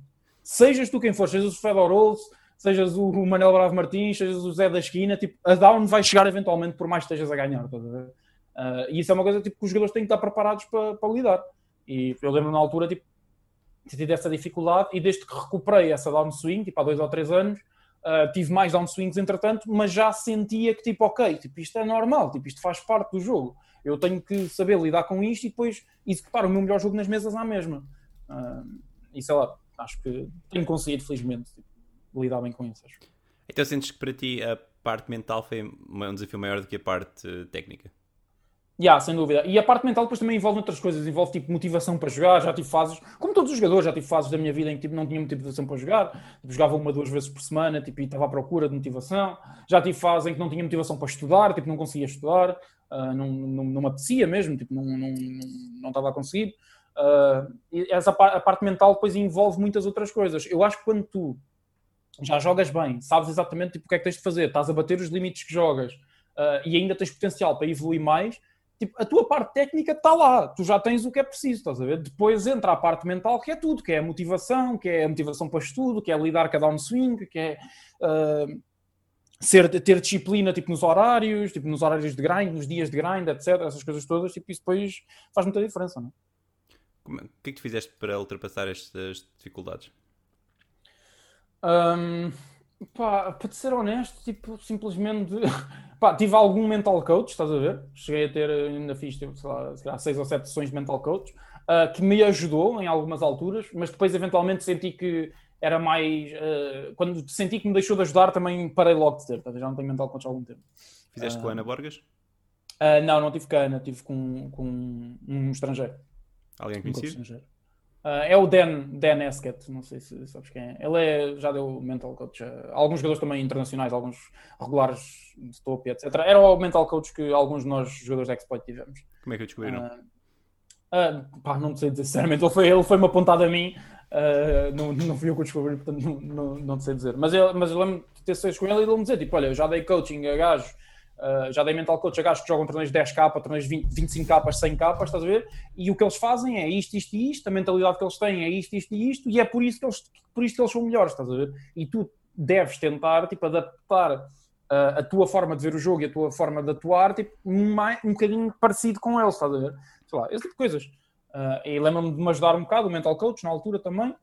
Depois, entretanto, deixei de ter, quando senti que já não, já não me ajudava muito, deixei de ter e nunca mais tive grandes problemas assim de motivação nem nada e hoje em dia estou motivado como sempre para jogar, estudar, melhorar e ganhar dinheiro a jogar póquer basicamente. O Nicolas Nicolas Costa PT diz, Boas Manuel, haveria algum ponto, algum valor que considerarias desistir? A tua down foi de 10k, se fosse 50k nessa altura terias desistido? Haveria outro destino? Uh, desistir nunca foi uma opção, porque imagina, eu sempre que, para já, eh, eh, isso, é, isso, é, isso é outra coisa que eu também devia falar, que é tipo, as downs, eh, apesar de serem downs e eu dizer que não dá para controlar a variância e tipo, a variância faz parte, que é normal e etc, tipo, no fundo dá para controlar quanto é que tu swingas, porque imagina, eu era um jogador que jogava torneios de 50 euros, swinguei 10k, quando estou a swingar 10k, se calhar está na altura de não abrir mais torneios de 50, descer um bocadinho de limites e começar a meter mais 20 e 30, tentar recuperar a downswing nos 20 e 30. Imagina que eu estou nos 10k, os 20 e 30 também não estou a correr bem. Cheguei aos 15k. Se calhar começo a tirar os 30, começo só a meter 10 e 20, estás a ver? Mas, e eu quero um jogador mas que ganhava. A, desculpa, aquilo que tu disseste há bocado, estavas a pensar como é que ias recuperar, ia demorar muitos meses, sei quê. Tipo, se vais ainda descer, ainda é mais difícil. É muito difícil nesse momento fazer ah, esse clique, sim, não é? Sim, mas mais ou menos. Porque, tipo, imagina, tu brincas um 20 euros ao domingo, que são 5 mil, estás a ver? Ou seja, o que for, yeah. e em vez desta, tentas uma swing de 5. E quando tens os 5 de make-up, já podes voltar aos 50, estás a ver? Porque já não estás malando tão grande no 50 fizeste terceiro, já estás sem make-up, estás a ver, basicamente. Ou já, já limpaste a swing. Portanto, é muito, apesar de tu na altura poderes achar que vai demorar muitos meses a limpar esta swing, a verdade é que, lá está, é MTTs, tem uma variância inacreditável, tipo dois, três hits e recuperaste lá no swing. Yeah. apesar de em EV, o teu EV para recuperar 10k, se calhar são uns meses, na verdade pode ser um hit ao domingo e já está a dar um swing recuperado, estás a ver, no, no maior torneio que jogas, que jogas ao domingo. Portanto, uh, também é, é, é um bocado por aí. Mas já, estava respondendo à pergunta, uh, eu nunca desistiria porque eu nunca chegaria a um ponto de downswing em que sinto que, tipo, no, there's no way back, estás a ver? Tipo, já não dá, já não dá para, para recuperar o quanto perdi. Isso nunca aconteceria porque, a partir do momento em que eu tivesse a swingar muito, ia sempre a descer de limites, descer de limites, até que eu, um jogador que ganhava nos 50, se eu tiver a jogar torneios de 5 e 10, tipo, quer queiramos, quer não, tipo, vou destruir os torneios de 5 e 10, né? Tipo, vou ganhar, seja dia sim, dia sim, estás a ver? Tipo, Portanto, a, a, swing vai chegar a um ponto em que já não vai continuar, porque eu já estou a jogar torneios mesmo muito fáceis para a minha competência de jogo. Portanto, eu nunca me ia deixar chegar a um ponto em que já não dava para recuperar. Eu acho, acho, que, é acho que a maior parte das pessoas não, não tem nem a disciplina nem a humildade para conseguir descer tanto nos stakes como tu, tu falas. Ah, não sei se concordas. Uh, sim, eu percebo. Uh, não, estava a rir porque eu li uma, pergunta do chat. Ah, das por uh, yeah. Uh, yeah, sim, uh, em relação à disciplina, isso é uma cena que também ajuda, na minha opinião, tu seres bancado. E nós na Exploit somos muito somos duros nesse, nesse aspecto, que é tipo, quando o jogador está a, swing, a swingar e já não está a jogar tipo, ao nível que ele consegue jogar, nós descemos o jogador de limites, ponto final. Porque exatamente por isso que estás a dizer, tipo, é preciso ter. Eu percebo que uma pessoa que joga para ele às vezes possa não ter a disciplina de descer de limites quando é preciso, mas tu estás a jogar bancado, tu tens que jogar os limites que o Becker te diz para jogar, né? porque é o dinheiro dele, tu estás a ser bancado por ele, estás a ter coaching por ele. Tipo, ele diz: Olha, agora estás a swingar muito, estás a swingar 10 capas, vais deixar de jogar os 50, vais passar a jogar os 30. Portanto, tipo, isso quando és bancado não é tão difícil porque há outra pessoa que te diz o que é que tu vais jogar, não és tu que decides o que é que vais jogar. Portanto, eu pessoalmente não tive esse problema, mas acredito que o pessoal que jogue para ele, mesmo que jogue limites mais baixos, mesmo que seja um jogador que ganha a jogar torneios de 10 e agora esteja a swingar 2 mil euros e quer descer para os torneios de 5, mas sente que não quer descer porque sente que continua a ganhar nos 10 e tipo, eu percebo esse struggle mental, estás a ver? Dilema. Uh, mas uh, lá está, tipo, eu nunca senti isso porque eu sempre fui bancado, nunca fui eu que decidi o que é que jogo, né? Portanto, é um bocado por aí. É mais um dos benefícios de ser bancado e ter jogadores mais uhum. experientes a, a, gerir isso por ti, não é? Sim, sim, sem dúvida. O TVs pergunta qual foi o teu melhor resultado. A melhor resultado foi online ou live? Imagino que seja online. Uh, o meu melhor resultado foi online, sim. foi este ano, uh, o main event do Inamax. Quanto é que deu? Uh, 350 mil, mais ou menos. Mais ou menos coisa. Um prémio? Uh, não é mal, dá para comer. Mudou, mudou alguma coisa hum, na tua vida? Tens ganho esse torneio? Absolutamente nada. Um, tenho, tenho, mais dinheiro para comer, basicamente. Deves comer bem. uh, não, a única coisa que mudou foi que, sei lá, eu agora se tiver uma downswing de 50k estou exatamente igual. Tipo, não, tipo, não tenho, ou seja, não tenho pressa para ganhar mais dinheiro porque não vou precisar de dinheiro para viver, não é? Portanto, eu posso ter uma swing grande que vou estar lá com a mesma concentração, com a mesma motivação e não vai afetar, basicamente. É, diria que é, se a única diferença. Então sentes que deu-te mais folga para as downswings? Uh, sim, basicamente. E a nível dos stakes que jogas mudou alguma coisa? Jogaste um bocadinho mais, precisaste jogar um bocadinho mais alto, mais shots ou nada? Não, não tem nada a ver. Tipo, tu por estares um torneio grande hoje, não quer dizer que tu. Imagina, tu hoje ganhas o teu maior torneio e o teu maior prémio. Tu não és melhor jogador do que eras ontem. És exatamente o mesmo jogador. Portanto, não é por tu estares um prémio grande que deves começar a jogar mais alto. A menos que tu sintas, logicamente. Imagina, pá, imagina que eu jogava para mim e ganhava os 350 mil e este verão ia a Vegas. Se calhar, sem os 350 mil, não ia jogar o main event mas agora com este dinheiro vou jogar o main event porque é um torneio que eu sinto que estou a destruir à mesma. Tipo, é um torneio muito fácil. Yeah. Mas eu já sentia que destruía esse torneio antes de ganhar o dinheiro à mesma. Yeah. Uh, ou seja, tu não vais subir para limites mais difíceis só porque tens mais dinheiro. Podes jogar mais alto se sentires que são torneios que ganhas à mesma, como é o exemplo do Main Event Vegas ou do Main Event da PT, ou seja o que for, tipo, que são, como são fields muito grandes, que metem muitos jogadores recreativos, se tu sentires que estás a bater o torneio e tiveres banca para jogar o torneio, pá, vai, vai à vontade, faz o que tiveres a fazer. Yeah, mas isso é uma ilusão muito comum, especialmente nos jogadores recreativos, já que estão a tentar para eles próprios. É, ganham um torneio de 10 euros, de repente têm ali um capa na conta e acham que já destroem. E vão, saber, vão saber entrar nos 100, né? Yeah. Nem digo nos 100, mas tipo, sei lá, deram ali aquele shot nos 10, correu bem, agora já não querem jogar os 2 nem os de 1, acham que já. Mas não é isso, não jogam melhor de um dia do que jogavam no dia anterior. Não, claro, não. Isso é muito importante. Tipo, não é por ganhar um torneio, um torneio grande, o maior torneio da vida, o maior score da vida, não és melhor jogador do que eras no dia anterior. Tipo, és o mesmo jogador, bates os mesmos limites, nem sequer estás a jogar melhor, simplesmente tens mais dinheiro. Tipo, nem sequer estás a jogar melhor. Yeah. Uh, tens, pá, para jogar melhor é estudar, é grindar, é discutir mãos com, com pessoal, principalmente com pessoal que é melhor que tu ou do mesmo nível que tu, ouvir opiniões diferentes e filtrar a informação, basicamente. E depois aplicá-la nas mesmas. O explorável pergunta, acho ela esta, pergunta há bocado. Como libertas a atenção das bad beats a meio da sessão? Costumas bater na mesa ou no rato? Já partiste algum copo num bootcamp? É uma história qualquer para contar. Esse gajo é meu parvo. Uh, pá, sim, quem já fez bootcamp comigo sabe que eu de vez em quando, pá, em média, pá, não sei, se há uma vez por sessão ou assim, se eu levar. É que, é que o problema é que os meus tilts, o meu tilt demora 3 segundos, estás a ver? Que é perder o all-in, tipo, no River, ou seja o que for, e dar um, tipo, ou um suco na mesa, ou seja o que for, estás a ver? Yeah. Uh, mas demora 3 segundos, tipo, 3 segundos depois já não está lá, tipo, já estou normal e a, e a, fazer o meu jogo normal. Pá, e por acaso este último bootcamp que fizemos, uh, pá, de facto houve uma situação em que se calhar posso, posso, me ter, posso me ter cedido, pode ou não ter havido um copo partido depois de uma bet beat. Não, não vou entrar em pormenores. Muito bem. Falamos um bocado dos bootcamps. Uh, num, como é que isso surgiu? Como é que funcionam? Quando é que são? Quando é que são, não, mas... yeah. Os bootcamps é basicamente quando eu me junto com a minha malta mais próxima, né? os, os regulares de torneios também, e nós combinamos e alugamos uma casa uh, e vamos para lá todos, tipo, grindar todos, basicamente fazer companhia uns aos outros, lidar com os swings uns dos outros, ficar contente quando qualquer um dos outros ganha, discutir mãos no final da sessão, estudar um bocado e basicamente desfrutar da companhia uns dos outros. E normalmente dura quanto tempo? Uh, depende, ou a duração toda inteira das series, normalmente costuma ser em series, né? ou a duração inteira das series, ou só uma parte de duração das series. Uh, varia, mas sei lá, normalmente duas semanas, uma semana e tal, pode ir até três semanas, talvez. E vocês, portanto, fazem um, também fazem tipo revisões juntos, discutem muita estratégia? Revisões, sim, sim, sim, exatamente. É exatamente por isso que, que isso funciona. Tipo, tentar estudar o máximo possível. Na verdade, pá, devíamos estudar mais do que fazemos nos bootcamps, porque quer queres, quer não, como estás lá com pessoas que gostas e estão todos a jogar, final da ação a malta também se quer divertir um bocado, né? Sei lá, jogamos outros jogos, ou bebemos um copo, ou seja, o que for, fazemos outras coisas. Uh, mas sim, também fazemos bastante revisão de torneios, revisão de mãos, discutir mãos, puto, pá, o que é que achas deste spot? Acho que eu devia ter feito isto, acho que eu devia ter feito aquilo, uh, o que é que achas disto? Acho que estou a jogar bem isto, não sei o quê, lá, esse tipo de coisa. Então, no final de um bootcamp, sentes que estás a jogar melhor do que estavas no início? Uh, sim, provavelmente melhor. Pelo menos uma, um ou outro conceito novo aprendeste de certeza e pelo menos uma ou outra opinião sobre uma mão que tu nunca pensaste naquela possibilidade de jogar assim aquela mão ou abordar assim aquele spot. Isso, não é que estejas a jogar melhor, mas pelo menos esse, pelo menos esse pensamento fica-te na cabeça e, e, eventualmente na tua vida ou, ou, ou nos, tu, nos, teus torneios de póquer, nas tuas mãos, tu vais ter um spot em que tu vais lembrar daquilo e vai dar jeito por alguma razão. É, é mais por aí. É interessante. E então, estás lá que era comigo, etc. Normalmente são jogadores do mesmo nível que tu ou também costumas levar alguns alunos, etc. Uh, costumam ser jogadores mais ou menos do mesmo nível, normalmente. Uh, já aconteceu, se calhar, em bootcamps um bocadinho maiores, em que vamos nove, se calhar um jogador que seja um bocado melhor que eu, ou um jogador que seja um bocado pior que eu, que joga limites mais baixos, ou seja o que for, mas de maneira geral, costuma ser malta que joga mais ou menos o mesmo, mesmo que eu. Mantendo ainda aqui o tema explorável de, disto nas ruas, que se não fosses tão bom no póquer, poderias ser profissional de Catan. Qual é a tua opinião?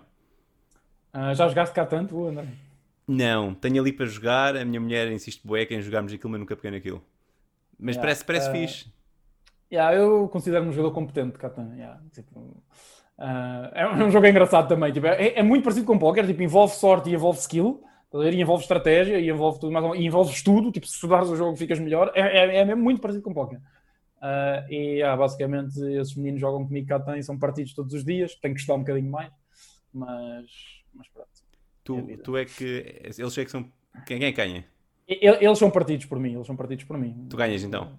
Sim, Eles é que têm de estudar mais. Eu, eu, jogo, eu jogo um bocadinho melhor que eles. Pois. Temos aqui uma pergunta da Inês Ortins sobre que tens uma estratégia muito peculiar em fases de bolhas. Queres partilhar ou guardas só para os teus alunos? Uh, opa, não, não, não quero entrar em pormenores sobre isso porque também daqui a bocado começa a ser demasiado, demasiado, demasiado free coaching também, se calhar mas eu tenho uma jogada específica em bolhas que, que, que, pode ser aplicada. Se quiserem descobrir essa jogada, mandem candidatura para a Exploit, Instagram e, e, e, Facebook, e eventualmente podem vir a ser meus alunos e, e aprender o meu segredo nas bolhas de destino. E o pessoal pode pedir para ser teu aluno em particular ou tem que ter sorte? Um, podem pedir. Imagina, tu pá, vivemos num mundo em que tudo funciona com negociação, não é? Tipo, tu entras numa equipa vais, vais entrar consoante a porcentagem que vais ter, consoante as aulas que vais ter, consoante os torneios que vais jogar, tudo e mais alguma coisa. Ou seja, tudo é negociável, no fundo. Tu yeah. podes dizer, olha, eu só entro na equipa se tiver aulas com o Manel, ou só entro na equipa se tiver aulas com o Passo, ou só entro na equipa se tiver aulas com este ou aquele. Nós podemos é não aceitar, né? Tipo, um jogador, imagina, um jogador, em princípio, que entra para a equipa que vai jogar torneios de 5 euros ou torneios de 10 euros, é provável não vir a ser meu aluno, estás a ver? Yeah. E, e, e ter aulas com outro coach. Mas é uma questão de tentar, tipo, qualquer pessoa pode se candidatar à equipa e dizer que quer ter coaching comigo. Os, não há problema nenhum com Os seus alunos têm coaching, de, uh, os seus alunos jogam que níveis? Ah, jogam mais ou menos 20, 30, alguns 50. Yeah. Pá, depois desta, desta pergunta eu se entrasse para, para a Exploit ia pedir para ter coaching contigo, certamente. não, tu jogas, jogas, jogas mais alto que isso. Já te vi perfeitamente, já vi uh, bastantes streams teus, eh, já os 50 e os 100 da Shiris e tudo mais, e parece-me que estás lá perfeitamente bem e a ganhar dinheiro. Hum, não, sei, é, não tenho as minhas dúvidas, estou ganhador em torneios de 100 e 250, mas. Mas já, nunca sabe. Uh, pá, nos main events, nos main events, pá, 250 normais, não sei porque até nem há. também, é. Mas já, nos main events 250 estás a ganhar dinheiro de certeza. Tipo, se quiseres Uh, se não, mas se não estiveres confiante, eu bando-te para todos os próximos main events 250 que haja. Estás lá fácil. Se calhar vem alguma ação, depois falamos sobre isso. Pronto, se quiseres, eu compro o que quiser. Ok, obrigado. um, a Inês pergunta também: perder Catan versus o Miguel é o mesmo que perder um heads up contra quem? pá, perdi no Catan contra o Miguel. Tipo, pá, também fui roubado, na verdade. Sejamos sinceros, mas pronto. Como é que pode ser roubado no Catan? Uh, Opa, jogámos com umas regras diferentes, tipo, porque era uma situação específica e então, tipo, sei lá, tinha que ser rápido o jogo, jogámos com umas regras diferentes, não foi exatamente com as regras do jogo.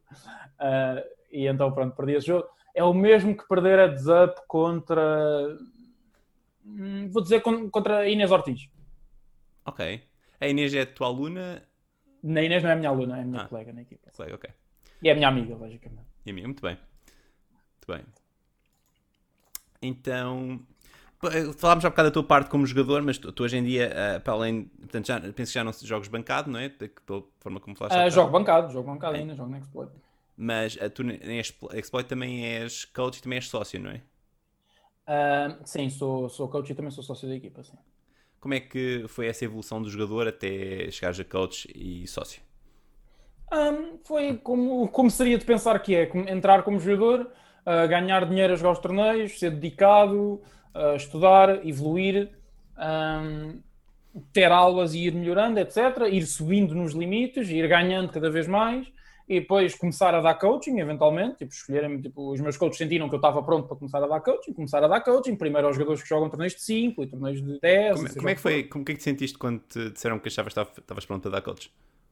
Uh, para ser sincero, tipo, eu podia estar aqui tipo, muito humilde e muito tipo, foi uma benção de Deus, tipo, estou muito contente, mas tipo, já sentia que na altura estava pronto para dar coaching. Tipo, sempre senti que o meu approach ao jogo e a minha maneira de pensar o jogo e de me expressar que, era, que ia ser boa o suficiente para um dia ser coach. Uh, e por isso, quando me disseram, veio, podemos dizer, meio que sem surpresa que isso ia acontecer. Uh, e comecei a dar coaching e gosto de dar coaching hoje em dia e dou coaching hoje em dia. E depois, e depois lá está, é isso, respondendo à tua pergunta, fui dando coaching cada vez aos jogadores que jogam mais alto uh, e até que pronto, cheguei ao, onde estou hoje, basicamente, é dar coaching aos alunos que tenho e, e, e fazer parte da estrutura da equipa.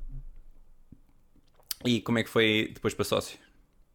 Uh, foi basicamente reunimos e, decidimos que uh, fazia sentido ser sócio da equipa e ajudar, e ajudar tipo, em algumas coisas dentro da administração e então foi, foi muito foi simples, não, não, não, não houve grande história foi só, foi só a minha evolução e, e, e eles sentirem que eu provavelmente seria uma mais-valia como sócio da equipa tipo, para, para, para os ajudar, seja no que for, e tipo, ajudar ao desenvolvimento da equipa, basicamente. Se é por rei, portanto, pudeste entrar na equipa como jogador, começar por. Não foi bem por baixo, já jogavas os de 20 e 30, né? mas vá quase uhum. um bocadinho em cima do de baixo. Sim, sim. E depois chegaste ali praticamente ao topo da equipa, em que és coach, és uh, sócio, etc. Portanto, é uma, uh, tinha muita margem para evolução dentro da própria equipa, não é? Sim, sim, sim. sim. E sim, e é uma coisa. E é, tipo, imagina, sei lá eu vi tanto, tu tens tantos exemplos em tantos ramos, tipo até fora do póquer de malta, que começa por baixo, dedica-se a uma coisa e evolui, mesmo que sejam coisas fora do normal, né? Tipo, o póquer para mim e para ti é uma coisa perfeitamente normal e que é a nossa vida, tipo, há não sei quantos anos, né? Mas para outras pessoas, tu falas com alguém na rua à toa, póquer, que, ah, isso é aquele jogo das cartas, né? Não sei o quê. Tipo, ah, eu conheço uma pessoa que uma vez jogou um torneio, estás a ver? Tipo, é sempre aquela coisa para nós o póquer é normal, mas mesmo noutros ramos que para nós possam ser estranhos, tu tens milhões de exemplos de pessoas que tipo, começaram de baixo e evoluíram tipo, até chegarem ao patamar mais acima possível. Eu não estou nem de perto nem de longe no patamar mais acima possível no póquer. Tipo, há dezenas de jogadores portugueses melhores que eu em póquer, estás a ver? Uh, portanto, tipo, mas é um exemplo de que uma pessoa que sabia o que queria, começou uh, tipo, uh, o jogo por baixo e a aprender e a estudar e a ouvir os que sabiam mais e não sei o quê, e foi gradualmente evoluindo até chegar a um nível relativamente alto. É só isso. Falaste uh, de que jogadores em níveis, níveis, mais altos do que tu. É um objetivo para ti chegar aos níveis mais altos? Um, mais ou menos, para ser sincero. Imagina, uh, eu tenho uma mentalidade que é: eu gosto muito do póquer e gosto muito de me divertir a jogar póquer. Uh, e gosto muito de ganhar dinheiro a jogar póquer. Portanto, eu estou no póquer para ganhar dinheiro. E eu sinto que, imagina, tu quando chegas àqueles níveis, tipo os NASAs e os Ruiz e não sei o quê e tudo mais, tipo malta que está a jogar os 25 capas, os 100 capas, esse tipo de torneios, aquilo são fields em que jogam 40 gajos, 37, 38 jogadores profissionais, não é? Portanto, aquilo já é um nível em que tu, para ganhares dinheiro, tu estás literalmente numa competição quase um contra um, de tipo quem é que estuda mais, quem é que percebe mais do jogo, quem é que joga melhor, estás a ver? Eh, enquanto que nos torneios de 50, de 100, de 200 mesmo, seja o que for, tipo, isso não é verdade. Apanhas alguns regulares que são bons e apanhas regulares melhores que tu, mas a maior parte do field continua a ser jogadores recreativos. Portanto, tu continuas a ganhar muito dinheiro contra os jogadores recreativos sem teres que, te, que andar em andar a over-batalhar contra regulares, estás a ver? O que eu quero dizer com isso? Tu, hoje em dia, para chegares a esses torneios, para chegar aos torneios de mil, aos 5 mil, aos 10 mil, etc., pá, envolve tu dedicares mesmo a tua vida a isso, tipo, fechares-te, tipo, pá, a tua vida ser póquer, a tua vida ser estudar póquer, jogar póquer, melhorar, ter aulas, dar aulas, fazer tudo mais alguma coisa, tipo, para chegares a esse nível. Eu não sei se estou disposto a entregar tanto de mim para chegar a um nível tão alto como esse, estás a ver? Tipo, sinto que estou bem onde estou, sinto que estou bem a dar coaching, a ser sócio de uma equipa, a ganhar bastante bem nos, nos limites que jogo e a divertir-me a jogar sem ter que ser um, uma profissão, sem ter que ser um emprego, sem ter que ser tipo, pá, tenho que estudar bué agora para ganhar os torneios em que estou a jogar, estás a ver? Tipo, não, não sinto falta tipo, dessa, dessa sensação na minha vida, percebes? Um, sinto que tipo, para chegares a esse nível tens que ser muito bom mesmo, tipo, hoje em dia é muito difícil chegar a esses níveis, e pá, não, não sei se estou disposto a dar de mim o que era preciso para, para chegar a esse nível. É Mas respeito muito, respeito muito a malta que lá está, obviamente. É? Então, quais é que são os objetivos que tens a nível de póquer? Nível de póquer? Um, eu, eu, acho que só tenho um objetivo, sinceramente, a jogar póquer, que é todos os dias em que eu vá jogar, sentir prazer aí jogar, tipo, sentir que tipo, não vou jogar por frete, estás a ver? Não vou jogar porque aí, pá, hoje há um torneio com bom valor, ah, pá, pronto, tenho lá, tenho que ir jogar, estás a ver? Aquele 200 paus main event, seja o que for, ou 500 paus main event, ou 1000 paus main event, seja o que for, estás a ver? não, não tipo, o dia em que eu sentir que é tipo, levantei-me da cama, aí não tenho que ir jogar, mas não apetece mesmo nada, tipo, é o dia em que eu me vou embora, tá tipo, é o dia em que para mim acabou, porque já não estou a prazer, já não estou a ter prazer a fazer, a fazer aquilo, vou para outro ramo, vou, sei lá, gerir uma equipa de futebol, não sei, eu gosto de futebol, seja for, vou para outra coisa que eu gosto, uh, mas por enquanto, enquanto me estiver a divertir no póquer, enquanto ir para sentar no computador, abrir a sessão e estar lá a jogar, me tiver a dar prazer e o saber mais e o estar a jogar mais e a jogar mais alto, e seja o que for, me tiver a dar prazer, esse é o meu objetivo, é, é estar sempre feliz enquanto estou a jogar e, e, ter sempre prazer enquanto estou a jogar. Se alguém te desse 2 milhões para nunca mais jogar póquer na vida, aceitavas? Uh, tens aí o contrato? Vou buscar ali a caneta ao quarto e assino, assino, assino já, manda-me por correio que eu assino. Ok, se fosse um milhão. Aceitava, aceitava, porque, aceitava porque, para já, aceitava até porque eu acho que, imagina, acho que tu dás. Esse... Primeiro, eu acho que o póquer te prepara muito mesmo para outras situações da vida, estás a ver? Tipo, a lidar com outras situações da vida e especificamente situações financeiras, tipo, mesmo de investimento, gerir dinheiro, trabalhar com pessoas, a variância também existe no mundo real, noutros, noutros, tipo, abres um restaurante e abrir um restaurante a variância, estás a ver? Tipo, imagina, agora. Pá, tipo, é, ah, tipo, é, é, tudo na vida tem, tipo, tem um, um, uma porcentagem de variância. Tá claro. O póquer ajuda-te mesmo bué a saber gerir com outras coisas da vida. E eu acho que tu, se me desses 2 milhões neste momento para eu deixar de fazer póquer, eu acho que simplesmente fazia mais dinheiro ainda com esses 2 milhões noutros ramos, porque sinto que o póquer já me preparou de maneira a saber o que fazer com o dinheiro, saber onde investir, saber como gerir as coisas. É uma escola. Eu, aceita, yeah, eu aceitava esse deal. E se fosse um milhão? Uh, um milhão. Não é close, pá. O que é que queres dizer com não posso jogar mais póquer? É não posso jogar, não posso dar coaching, não posso fazer nada relacionado com póquer? Vamos pouco sim. Não posso fazer nada relacionado com póquer. Podes dar entrevistas. É close, posso dar entrevistas. Um, pá, provavelmente. Imagina, acho que se me perguntasse há dois anos não aceitava. Acho que agora provavelmente se calhar aceitava, mas tipo, pedia-te uma semana para pensar, acho eu. Isso é interessante. O que é que mudou nos últimos anos? Um, uh, sei lá, são dois anos de profissional a full time, basicamente, né?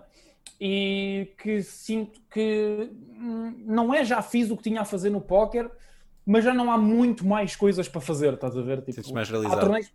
Há torneios, sinto mais realizado, exatamente. Tipo, há dois anos atrás sentia, não, ainda tenho muitas coisas para fazer, ainda quero ganhar main eventos grandes, ainda quero tipo, meter o meu nome no póquer nacional, quero que as pessoas saibam quem eu sou, estás a ver?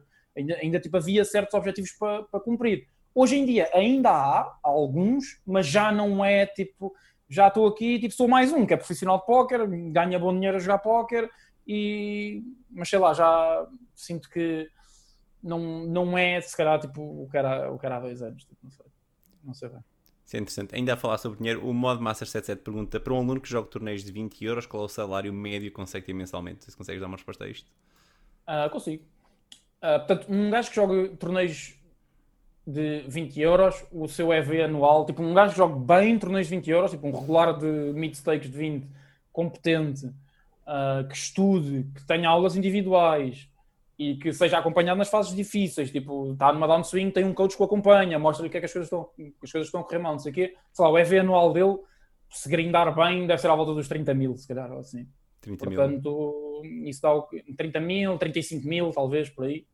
Uh, 2 a 3 mil euros por mês. mês. Yeah. Provavelmente, yeah, à volta disso. É bastante dinheiro. Isto é, isto é considerar que ele está a dar 50% no staking? Uh, não, é total.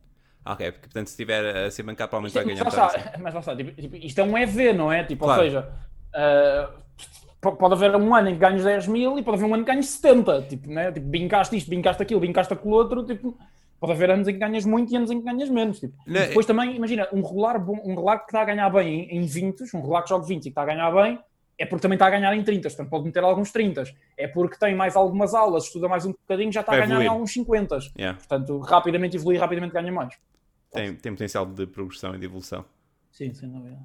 O Almeida 0781 diz: Boas, Manel. Eu estou na school e trabalho. Que conselhos me podias dar para chegar ao teu nível, que é o que anseio? Um, está na school e trabalho, ok. Uh, basicamente, eu diria. Quer, desculpa, quer explicar que... para quem está a ver e não sabe o que é, que é a school antes de responder? Yeah. A school é a nossa fase, de, é, a nossa, é a nossa escola de póquer, digamos assim. Portanto, são os jogadores que jogam mais baixo do que os jogadores que jogam na equipa principal. Geralmente são os jogadores que jogam torneios até 3 euros, há alguns até 5 euros, uh, e são os jogadores que estão na school. Os jogadores da school têm aulas de grupo e é basicamente a fase experimental, é a primeira fase, é, é o primeiro passo para depois darem o um salto para a equipa principal e passarem a ter aulas individuais e tudo mais e, e a evoluírem ainda mais. Portanto, isso é a school. Uh, o, a pessoa que está a fazer esta pergunta está a dizer que joga na school, ou seja, está a jogar para nós torneios desses valores e a tentar evoluir para eventualmente chegar à equipa principal e tem um trabalho a full time, tipo outro trabalho, foi o que eu percebi. Uh, o que eu recomendo é tentar que as horas fora do trabalho a full time sejam dedicadas a póquer. Tipo, ou seja, uma pessoa que trabalha 8 horas por dia, mas para além dessas 8 horas por dia de full time, depois o resto das horas do dia ainda tem que ter preocupações com o outro trabalho, estás a? Com o trabalho que tem a full time, tipo, seja preparar coisas, seja tipo, ter preocupações com o trabalho, seja ainda ter horas extras que não são pagas, tipo, seja o que for, vai ser mais difícil. Porquê? Porque além de trabalhar full time, automaticamente já não tem tanto tempo para evoluir como alguém que tenha todo o tempo do mundo para se dedicar ao póquer, né? Portanto, as horas fora do trabalho, na minha opinião, para uma pessoa que quer evoluir e quer chegar ao nível alto, têm que ser dedicadas ao póquer, têm que ser dedicadas a grindar, têm que ser dedicadas a ver conteúdo de póquer no YouTube, têm que ser dedicadas a ver as aulas que nós damos que temos gravadas para os jogadores da school, têm que ser dedicadas a fazer estudo individual mesmo e a rever as suas mãos, tudo mais alguma coisa. Portanto, eu diria que esse é o primeiro passo, é as horas que têm fora do trabalho, dedicar ao póquer. E depois é. Não há muito mais que eu possa dizer. É, é o que já sabemos: é estudar, é jogar, é tentar arranjar alguém que seja de um nível superior com quem se possa criar quase uma relação de amizade e falar muitas vezes sobre póquer, perguntar a opinião, discutir mãos, tudo mais alguma coisa. Isso ajuda mesmo muito a termos alguém assim. E tentar-se também rodear de pessoas com os mesmos objetivos ou objetivos ainda maior que, que a pessoa. Isso é uma cena muito importante. Tipo, tu estás rodeado de um meio de pessoas que querem o mesmo que tu e te puxam para cima como tu puxas a elas, pá, faz uma diferença inacreditável uh, em relação a estares no meio de pessoas que tipo, pá, olha, eu estou bem assim, tipo, olha, já nem quer mais. Para mim está bom estar a ganhar nestes torneios, já nem quer subir mais, tipo, faz uma diferença mesmo muito grande. Portanto, yeah, esses seriam os meus, os meus conselhos. Yeah, acho que são excelentes conselhos. Eu queria te perguntar: eh, há muita gente que se calhar tem um trabalho das 9 às 5 e se calhar demora meia hora a chegar a casa, não está em casa às 6, uh, de segunda a sexta-feira, depois tem um fim de semana mais livre. Como é que farias o horário para essas pessoas poderem tentar uh, construir um percurso no póquer, mesmo com esta dinâmica do full-time. Uhum. Yeah, eu chegava a casa às 6 da tarde, comia, uma refeição grande, provavelmente, para não ter fome tipo, o resto da noite até ir dormir, e às 6 e meia, 6 e 45 sentaria-me um bocadinho a estudar, a rever as mãos do dia anterior, seja o que for, a rever os maiores potes que perdi, a ver o que é que podia fazer melhor, estudar um bocadinho, ver um vídeo de póquer, seja o que for, aquecer a mente para ir jogar a seguir, e por volta das 7 e meia ou assim, 7 e 40, seja o que for, abrir a sessão, e abria ação até e jogava até um, a, a, hora saudável que seja, né? porque não quer ninguém a matar-se a jogar até às 3 da manhã e depois a acordar às 6 para ir trabalhar, né? Uh, jogar até à hora saudável, tipo, que, que, sinta que consegue jogar, tipo, ir dormir às 2 da manhã, depois no dia seguinte acordar às 8, ou seja o que for, tipo, dormir 6 horinhas. Uh, seria o que eu recomendava à pessoa fazer e fazer, tentar fazer isto o máximo de dias possível, né? Uh, e, e, ter sempre uma evolução constante, ir jogando mais e jogando mais, começar a sentir que está a ganhar nos torneios de 5, uh, a partir do momento em que esteja a ganhar bem nos torneios de 5, evoluir para os torneios de 10, seja o que for, e depois quando sentir que já está numa fase em que já está a ganhar o suficiente, sendo que consegue levar o póquer uh, a full time, pá, eventualmente fazer a transição, não é? E essa, eu diria que é o passo mais difícil que muitos jogadores de póquer uh, têm, tipo, muitos jogadores profissionais, é aquele passo de tipo, ok, está na hora disto ser a minha vida, vou-me despedir deste trabalho, deste salário certo ao final do mês e bora tipo, para a caverna escura que não sabemos se tem luz ao fundo do túnel. Né? Tipo, nunca sabemos se no final do mês vamos ficar up ou se nos próximos três meses vamos ficar up. Lá está, a variância dos torneios depois tem isso. Uh, mas a malta que eu conheço e a malta com quem me dou, os jogadores profissionais com quem me dou, pá, somos muitos e conseguimos. Portanto, porque é que tu que estás a ver isto não de conseguir, né? Pá, é uma força. Não há razão mesmo para não conseguir. Com dedicação, consegues de certeza. Agora, voltando, aproveitando aqui que falaste um bocadinho da transição para o full-time, como é que foi quando disseste aos teus pais que querias jogar para o tempo inteiro? Uh, apoiaram, de maneira geral apoiaram. A minha mãe ainda foi um bocadinho, um bocadinho mais cética, se calhar, tipo, ah, mas tens certeza que isso dá? Não sei, parece-me agora estar a jogar a full time, tens um, um, salário certo, não sei o quê, tipo no casino, na altura eu trabalhava no casino, né, como te disse. Uh, o meu pai tipo, apoiou tipo, se calhar um bocadinho mais facilmente, até porque já percebia como é, como é que funcionava a coisa. Uh, mas de maneira geral foi, foi relativamente tranquilo e, e, apoiam, tipo, e apoiam bem e gostam tipo ver os meus resultados, acompanhar tipo, se, por exemplo, o main event da, da PokerStars da Fresh que eu ganhei, tipo, que estava no stream, uh, eles estavam a acompanhar o stream e estavam a puxar e tudo mais alguma coisa, portanto hoje em dia apoiam bastante e, e, e dão força. Ainda jogas alguns heads ups com o teu pai? Uh, não, já não, não jogo poker contra ele há muito tempo, pá. Já não jogo, por acaso. Tenho, tenho, tenho, tenho, tenho que lhe dizer, por acaso, um dia destes. O Exxon perguntou uh, se é preciso ter muita experiência para entrar na school. Não é preciso ter muita experiência para entrar na school. É preciso saber as regras do jogo, logicamente. Uh, ter alguma sample, tipo, pelo menos conseguir mostrar, tipo, um gráfico de Sharkscope com alguns jogos jogados, alguns torneios jogados, seja o que for. Uh, ou então, tipo, uns torneios jogados, por exemplo, no Oldham Manager ou no Poker Tracker, enviar o historial de mãos para nós podermos ver, tipo, mais ou menos o nível do jogador, não sei o quê e de maneira geral, em princípio, vou-te dizer, a maior parte dos jogadores são aceitos para a school. Tipo, alguém que manda uma candidatura, a maior parte das vezes o jogador é aceito para a school.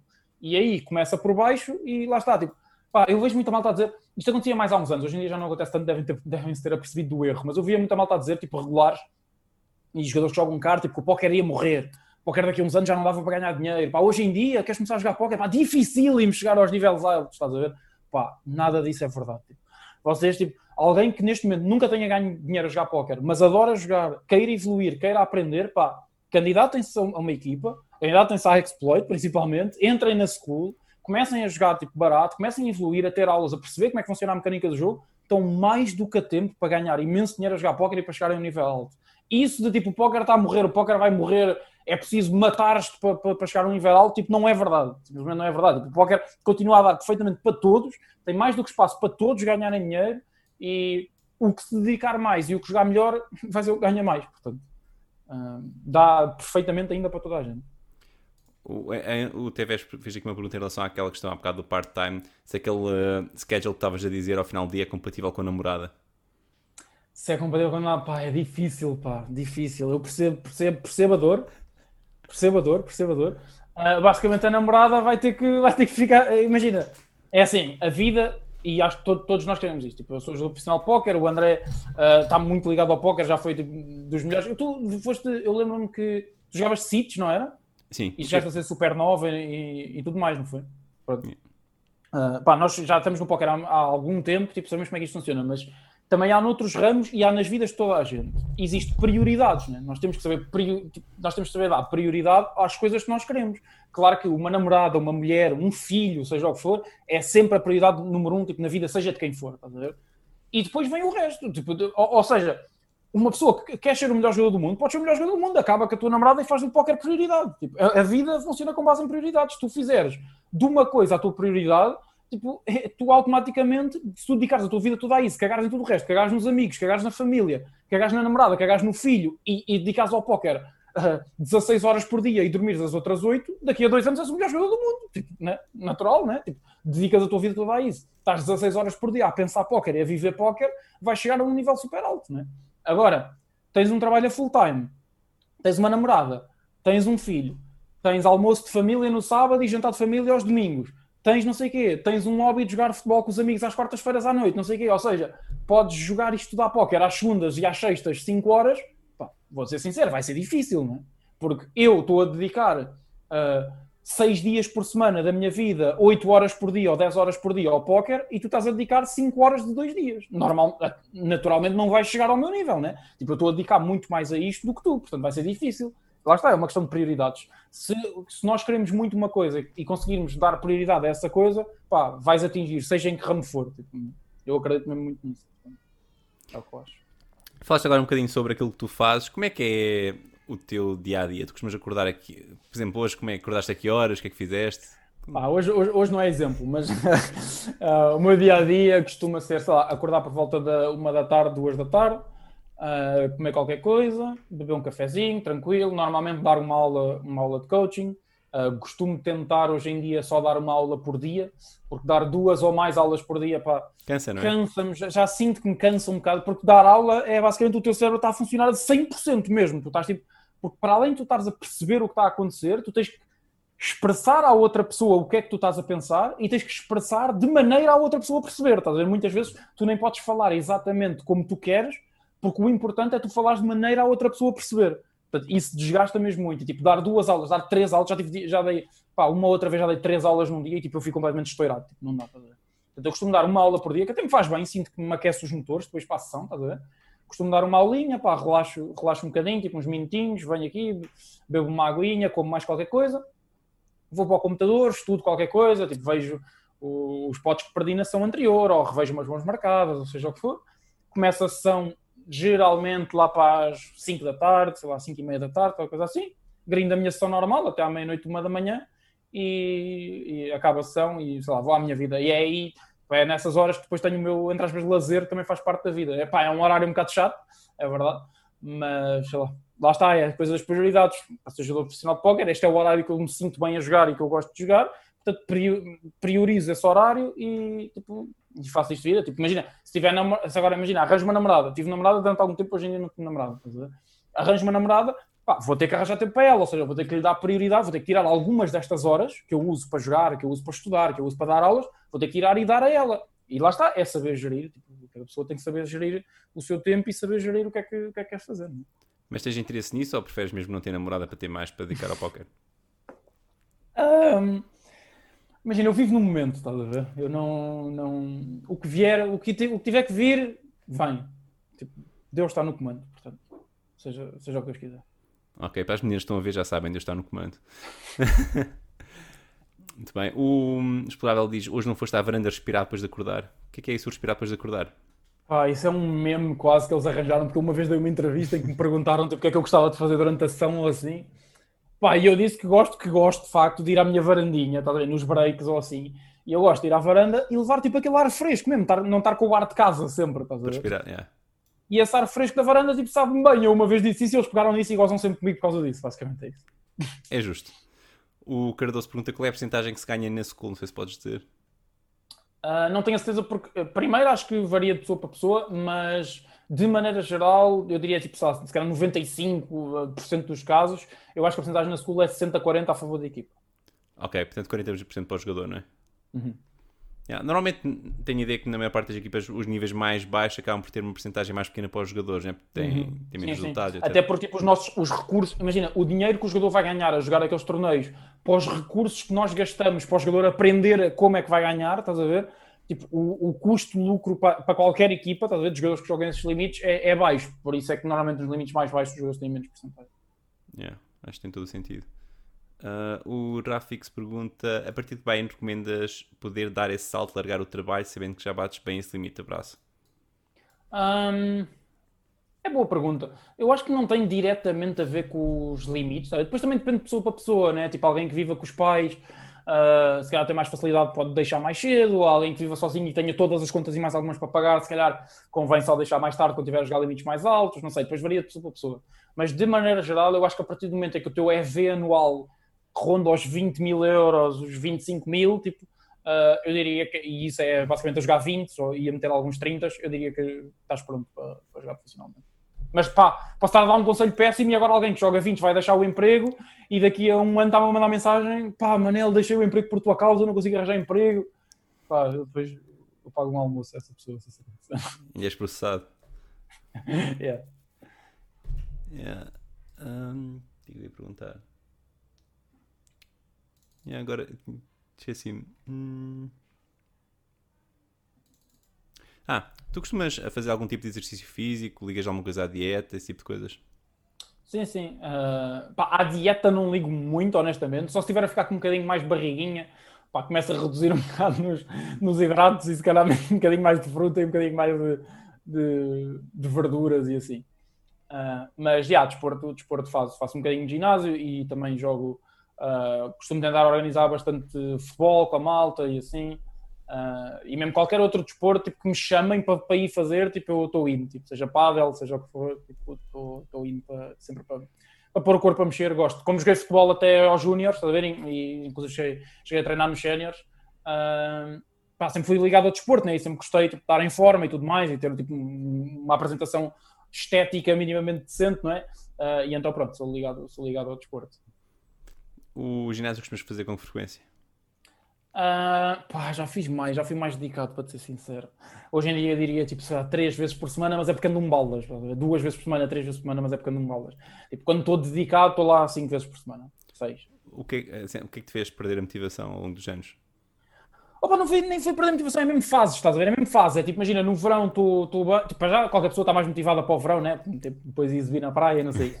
Mas, uh, pá, depois imagina, sei lá, vou duas semanas de férias para algum lado, não tenho ginásio, é logo perdes logo um bocadinho tipo o ritmo, pelo menos quando estás. Depois voltas, é tipo, é pá, foi o dia em que voltei, não me apetece ir. Dia seguinte, olha, tinha não sei o que para fazer, já não vou. Já, e, pá, e isto tudo tá, é uma bola de neve, estás a ver? Depois vais perder motivação, perder motivação, às tantas já estás um balde, estás a ver? Mas já, tenho que ver se recupero esta leca. Yeah. Costumas beber muito café? Não, não sou grande bebedor de café, máximo costumo beber dois cafés por dia, pá, na loucura, imagina sábado dormi mal, domingo é obrigatório grindar, pá, estou cansado, estou não sei o quê, posso ir aos três cafés, acho que nunca vi quatro cafés num dia, não me lembro, quatro cafés num dia. Okay, Porque, café tipo... tem muito, sabes porquê? Porque café tem muito efeito em mim, tá eu pelo menos sinto. Imagina, eu se beber café às 11 da noite, não estou a dormir antes das 6. Tipo, tem, tipo, tipo, não consigo dormir, tá tipo, tem bom efeito em mim. O que é bom, tipo, dá bom jeito isso.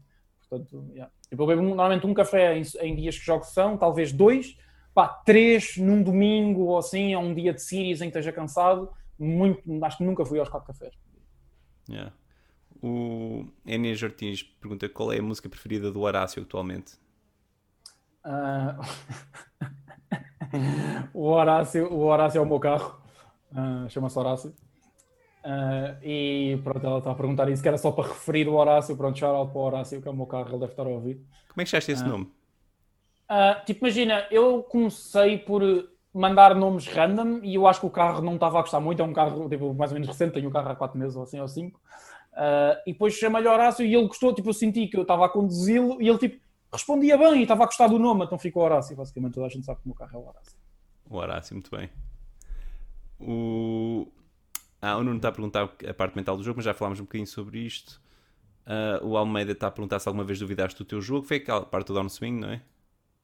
Uh, yeah, sim, as downswings sem dúvida, tipo, pá, principalmente se ainda não fores um jogador muito rotinado, se for, se tiver, se for recente, tipo, a tua vida nos MTTs, ou mesmo que sejas um jogador profissional, se não for jogador profissional há muito tempo, se não tiveres passado por muitas downswings, é normal que a qualquer pessoa, a primeira downswing ou as primeiras downswings, afetem a confiança e afetem o jogo. Uh, eu, provavelmente, tipo, a altura em que duvidei mais do meu jogo, deve ter sido nessa mesma downswing que falamos, uh, nessa primeira downswing grande que tive. Uh, mas lá está, tipo, faz parte, faz parte. E, depois, e, e, lá está, o segredo é aprenderes, por mais down que estejas, por maior que seja a downswing, pá, nunca duvidares, tipo, teres sempre confiança no teu jogo. O spot que, se tiveres que blafar um spot impossível no river numa deep run, tens que blafar. Se tiveres que fazer um hero call que sintas que é hero call, pá, e mesmo que seja o spot mais importante da tua vida, tens que ter coragem de fazer o hero call, tipo, pá, jogar com confiança. Eu, aliás, eu já disse isto várias vezes. Para mim, confiança é a skill mais underrated de, de de torneios é a confiança. É a skill mais underrated para mim. Uh, que tipo que a malta não dá valor suficiente. É tipo, ah, tipo, sim, claro que é bom teres confiança, sim, tipo, faz diferença. É tipo, pá, para mim não, para mim é tipo ter confiança. Eu sinto mesmo que tipo, faz uma diferença inacreditável. Tipo, faz mesmo muita, muita diferença. Uh, portanto, yeah, é a minha opinião. Mas deve ser difícil, também é difícil equilibrar. Também, excesso de confiança é mau também, não é? Olha que não sei, não sei sinceramente, eu não sei se em torneios excesso de confiança é necessariamente mau. Pá, só é necessariamente mau Imagina, jogas torneios de 100, estás a swingar 40 mil. Uh, achas que estás a jogar bué bem, tipo, ah, estou a parti-los todos, vou meter torneios de 200, estás a swingar 100 mil. E eu estou a jogar perfeito, vou meter torneios de 1000, estás a swingar 500 mil, se calhar não convém, né? Tipo, se calhar excesso de confiança é mau nesse sentido. Uh, Mas pá, eu sinto que tipo, teres confiança no teu jogo, mesmo, que, mesmo que seja um bocadinho até mais de confiança do que devias, eu não sinto que seja mau, honestamente. Tipo, eu quero, eu se tiver um aluno, tipo, eu quero que o meu aluno tenha boa confiança no jogo dele, tenha boa confiança no que eu lhe estou a ensinar, tenha boa... chega à mesa e tenha confiança que o que aprendeu é para aplicar e vai estar correto, estás a ver? E que o que ele sabe está correto. Para mim isso é perfeito e eu acho que ajuda bastante, ajuda também. Faz alguma coisa em particular para lhes dar mais confiança? Para dar mais confiança aos jogadores, opa, tento sempre, imagina, sei lá, as coisas normais, né? Tipo, tento sempre, sempre que eles jogam uma mão bem, tento, e eu, eu, eu, sinto que por acaso até, tô, até sou um coach meio duro, tipo, eles quando fazem cagadas ou assim, eu aperto com eles. Mas quando fazem uma coisa bem, também gosto de dar uma palavra de apreço, gosto de dizer, olha, estás a jogar bem este spot, este spot jogava igual, tipo, estás a jogar bastante bem, tipo, este aqui, tu sabes, fiz, cometeste este erro, mas eu sei que tu sabes fazer isto, portanto, tipo, nem, nem estou preocupado, tipo, mesmo que eles às vezes cometam um erro, eu às vezes costumo dizer, tipo, pá, tu cometeste este erro, mas eu sei que tu sabes que isto é um erro. Portanto, eu nem me vou preocupar com este erro. Tipo, por mim estás na boa, porque eu sei que tu vais chegar a este spot, vais ter este spot igual hoje e vais jogá-lo bem. Portanto, yeah. tipo, não estou preocupado. Sei lá, tento-lhes dar confiança, transmitir confiança através desse tipo, desse tipo de coisas. O explorável pergunta Manel, de 0 a 10. não sei o que ele quer dizer. Só perguntou isso? Manel de 0 a 10? Pá, não sei, tem, tem que dizer. Ah, está bem, já sei o que ele quer dizer. Já sei o que ele quer dizer. Pá, de 0 a 10 é 4 ou 5. É só isso. Ok, não queres. Okay. é, não, não há grande explicação possível. É de 0 a 10 é, é 4 ou 5. É uma música, basicamente. Ah, ok, ok, ok.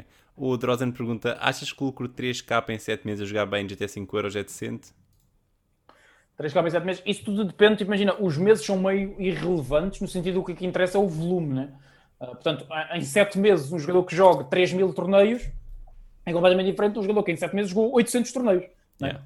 Ou seja, no fundo, o que interessa é o número de torneios jogados. Portanto, eu não sei dizer bem se, se, se é bom, mas parece-me bom. Parece-me uma pessoa que tipo, seria aceito para a nossa equipa, ou pelo menos para a school, sem sequer perguntarmos duas vezes. Tipo, imagina, uma pessoa manda-me um gráfico que nos últimos 7 meses só a jogar torneios de 5 euros está a ganhar 3 mil, nós queremos essa pessoa nesse, na nossa equipa e essa pessoa, se estiver disposta a dedicar-se, vai evoluir de certeza e daqui a um ano está a jogar torneios de 20. Tranquilo. Drozen, podes mandar a candidatura. O Cardoso pergunta: há quem diga que há mais jogadores fracos a jogar de manhã, qual é a tua opinião? Uh, eu acho que há o mesmo número de jogadores fracos a jogar de manhã, acho é que há muito menos regulares bons a jogar de manhã. Tipo, o horário da manhã é muito mais fácil, porquê? Porque os regulares bons jogam todos durante a tarde, tarde e início de noite. Eu já fiz algumas sessões no horário da manhã e o horário da manhã realmente é muito mais fácil porque em nove gajos apanho um regular e normalmente é um regular fraco. Os regulares da manhã são mais fracos do que os regulares da tarde. Portanto, automaticamente faz com que, com que os torneios sejam mais fáceis. O que é que te fez jogar de manhã? Ah, às vezes, imagina, sei lá, às vezes os horários eu tenho liberdade para poder jogar o horário que eu quiser. Às vezes faço o horário da noite, por exemplo, começo a jogar às 10 da noite e acaba às 7 da manhã. Pode acontecer. Às vezes faço o horário da manhã, acordei, imagina que acordei às 9 da manhã por alguma razão, no dia anterior fui dormir cedo, não grindei, fui dormir cedo. Acordei às 9 da manhã, comi, bebi um cafezinho, olha, vou começar a jogar às 10, vou fazer sessão das 10 às 6, porque não?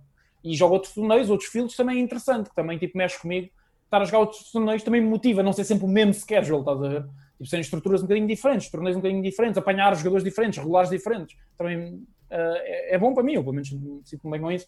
E sim, o schedule da manhã é mais fácil do que os regulares são mais fáceis.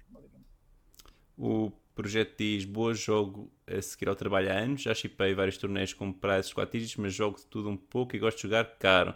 Não faço uma gestão de banca correta porque quero muito chipar grande para rega e stakes que, que conselhos me podes dar para o meu ponto da situação? Ah, se estás a ganhar, uh, candidato, candidato até exploit, que, que eu estou interessado em ver isso e possivelmente em seres meu aluno e pôr-te a ganhar nos carros. Uh, pá, basicamente, primeiro, eu acho que eu não tenho muita experiência a jogar com o meu dinheiro, estás a ver? Joguei durante um curto espaço de tempo com o meu dinheiro, mas da experiência que tenho e do que conheço de malta que joga com o seu dinheiro e etc., tipo, pá, jogar sem jogar torneios principalmente sem fazer uma boa gestão de banca, impensável, impossível, nunca vais ganhar tipo, muito a longo prazo, nunca vais estar confortável contigo mesmo, nunca vais conseguir tomar as decisões certas no teu torneio mais caro na Deep Run, nunca vais conseguir tomar as decisões certas, porque o dinheiro que vais ganhar ou não vai te afetar imenso. Portanto, tu vais estar super afetado pelo dinheiro para o qual estás a jogar. Tipo, eu, eu, imagina, provavelmente essa pessoa, não, não, não sei quem fez a pergunta, mas tipo, a pessoa que fez a pergunta, se eu for ver as tuas deep runs nos torneios mais caros que tu jogaste e as tuas maiores deep runs a jogares assim fora de banca, eu vou ver erros inacreditáveis por estar com, tipo, com medo do dinheiro para o qual estás a jogar, estás a ver? Tipo, pá, agora estou a jogar para 5 mil nesta deep run e estou tipo, pá, 5 mil é, é, como não estou a gerir banca, tipo, é quase o dinheiro todo que eu tenho, estás a ver? Vai, vai estar a cometer erros atrás de erros atrás de erros por, por, pá, por estar afetado pelo dinheiro que é, não é? Uh, E sei lá, isso é impensável estar a jogar torneios assim, não dá. Não dá para estar a tomar decisões porque estamos a jogar para X dinheiro. Isso reduz, em, reduz imenso o nosso EV esperado de, de um torneio. O Drozen pergunta: tem jogadores a jogar em part-time na equipa? Estudar para jogar? Temos jogadores a jogar em part-time na equipa, claro que sim, sem dúvida. E o Exxon pergunta: existe algum site ou algo do género grátis para começar a perceber e a estudar mais o jogo? Algum site, alguma coisa grátis? Olha, por exemplo, têm grátis tweets do André Coimbra, os, tanto, os, tanto os streams antigos como os streams que ele vai fazendo atualmente vão sempre aprender qualquer coisa. Quem diz do André Coimbra diz qualquer outro streamer, obviamente. Uh, tipo, o Twitch é uma ferramenta muito boa para ver muitos jogadores profissionais a jogarem uh, e ver o que é que eles estão a fazer. Automaticamente isso é gratuito e ver o que é que o profissional está a jogar e muitos deles até analisam as mãos enquanto estão a jogar. Isso ajuda imenso. E depois no YouTube tem imensos canais. Tem o canal da Your Edge, tem o canal da No Limit Gaming, tem o canal da BBZ Poker, tem tudo e mais alguma coisa. Todos os, quase todos os jogadores do, que jogam que fazem stream no Twitch também têm um canal do YouTube onde metem os highlights da sessão, tudo e mais alguma coisa. Tipo, isso dá, dá perfeitamente para estudar. Uh, para além disso, gratuito, ainda se tem sei lá, imensos tipo livros que há online, tipo, dá perfeitamente para sacar, apesar dos livros já estarem um bocado ultrapassados hoje em dia, né? já, não, já não se usa muito. Uh, mas de resto, gratuito também pode ser a conhecer alguém no meio do póquer que seja amigo ou assim, ou minimamente conhecido, perguntar algumas dúvidas, algumas mãos, perguntar o que é que a pessoa faria naquela mão e não sei o quê, tipo, não há vergonha nenhuma. Eu recebo mensagem no Facebook e no Instagram de malta, tipo, olha, pá, Manel, não te conheço, mas tipo, tive este spot num torneio, gostava bem de saber a tua opinião, se me puderes responder. Eu respondo sempre, tipo, não tem mal nenhum, estás a? Eu, por, porquê? Porque eu revejo-me nestas pessoas, tipo, eu revejo-me numa pessoa que quer aprender, que está interessada em aprender e tem, tipo, a audácia de mandar, tipo, mensagem a um jogador profissional a perguntar, olha, gostava mesmo bem de saber a tua opinião sobre isto, consegues-me dizer? Já me aconteceu várias vezes, tipo, eu respondo sempre na boa e explico sempre, olha, acho que devias ter feito isto, isto isto, porque isto, isto isto, não sei o quê, e as pessoas, tipo, agradecem, tudo mais, tipo, pá, acho que há mil e uma maneiras de aprender, gratuitamente mesmo. Se tiverem uma dúvida, já sabem, mandem o Manel. Pá, agora, agora calma, né? não, não comecem. não, peraí, peraí, peraí.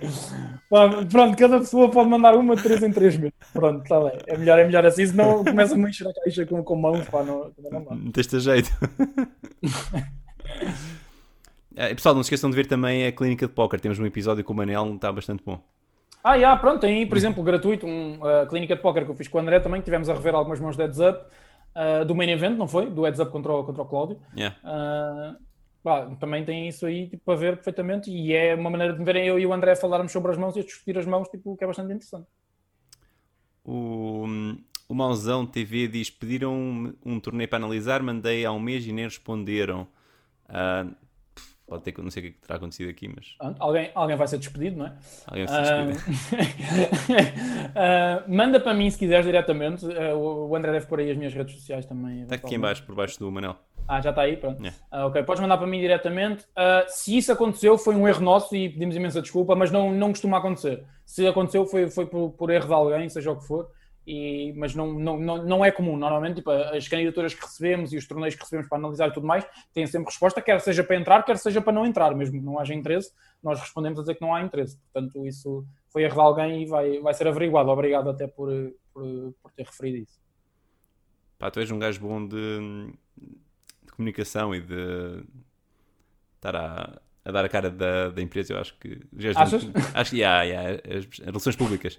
Yeah, já deviam ter mais vezes a falar no, no stream da, da Exploit. Já ao menos foste ao stream Epá, da Exploit? A cena é que, eu sei, sim, já fui ao stream da Exploit. Qual é o problema? É que o stream da Exploit é aos domingos, quando eu estou a grindar tipo 10 meses os mais caros da semana, não é? Portanto, é difícil. Porquê não fazem ao sábado?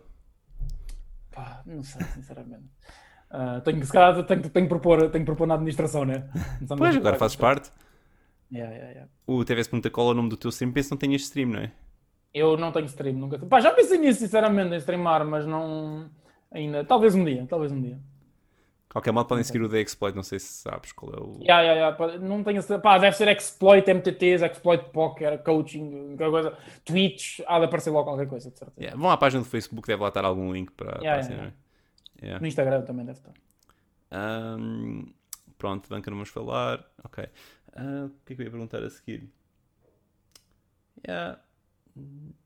E tu, André, conta-me lá, conta lá uma, história, uma história engraçada de póquer que tenhas, que tenhas para aí. Eu? Já contei a minha do casino, das fichas terem ido abaixo. Tens aí alguma história tu? É pá, uma história engraçada de póquer. Uma vez fui jogar o, o main event do EPT uh, ao Mónaco e pronto, tava, devo ter postado, estava a jogar um side event qualquer, não sei se era de um K, 2K, o que é que era na altura. E pá, um gajo estava estava all in no turn, no adversário.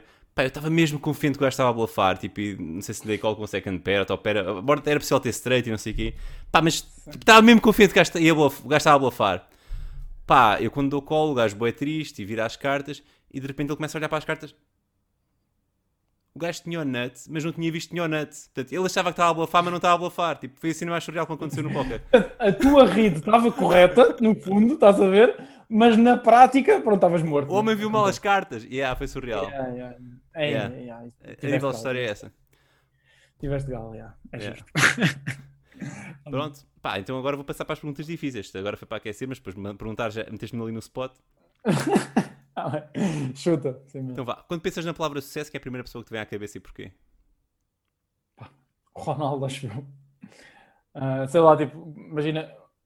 Acho que não. Imagina, nem, nem é preciso dizer. O, o que é que é preciso dizer, né? Tipo, um gajo que não tinha nada, pegou em si e dedicou. Lá está a história que eu falei há bocado das prioridades. Dedicou a vida toda a fazer uma coisa e a ser o melhor de to- do mundo numa coisa. O que é que é preciso dizer mais?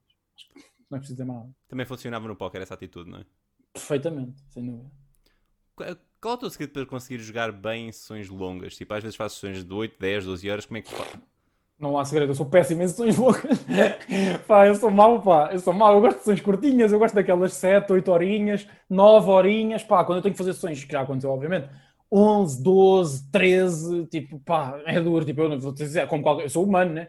Tipo, como qualquer outra pessoa. E eu, pessoalmente, tipo, nas sessões muito longas, 12 horas, 11 horas, 13 horas, pá, para a parte final da ação, estou estouradíssimo e já estou, tipo, pá, e, então se, tiver, se ainda tiver várias mesas, se não tiver saído 5 mesas, 6 mesas, pá, estou estouradíssimo, estou a cometer erros atrás deles, e, tipo, não, não há segredo, tipo, é, é difícil, tenho que beber mais café, acho eu.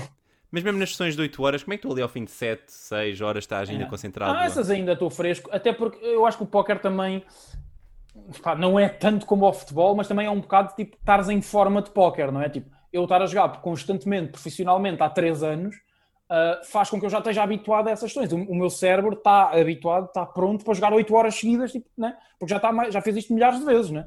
Portanto, ele- eu- o meu cérebro já está habituado. É a mesma coisa que funciona no futebol. Nos- imagina, no póquer, eu agora deixava de jogar póquer durante 3 meses. Voltava, jogava uma sessão de 10 horas, chega ao final das 10 horas, estou estouradíssimo, estás a ver? Porque já não estou habituado, tive 3 meses sem jogar, né? É o primeiro Não, dia de ginásio. Ah, a mesma coisa acontece no ginásio, acontece no futebol, acontece noutro ramo qualquer. estás a ver? Ah, portanto, eu acho que é um bocado essa cena de estar em forma de jogo ah, também faz muita diferença. Até, por exemplo, eu quando volto de férias jogo limites mais baixos do que jogo normalmente. É perfeitamente normal. Diz-me alguém que tu acreditas, mas que a maior parte das pessoas acha ridículo. Há alguma coisa em que eu acredito que a maior parte das pessoas acha ridículo? Pá, vivemos numa simulação. Mas essa é óbvia, tipo, porque vivemos mesmo. Ah, portanto, não sei. O que é que leva a pensar isso? vivemos numa simulação. Pá, basicamente, imagina, ah, pensa assim, a tecnologia que tu tens hoje em dia, certo? Ah, o que é que tu já fazes, o que é que tu fazes hoje em dia que não fazias há 50 anos? Por exemplo, tu fazes jogos que ah, as personagens, imagina, os gráficos são muito mais ah, reais, estás a ver?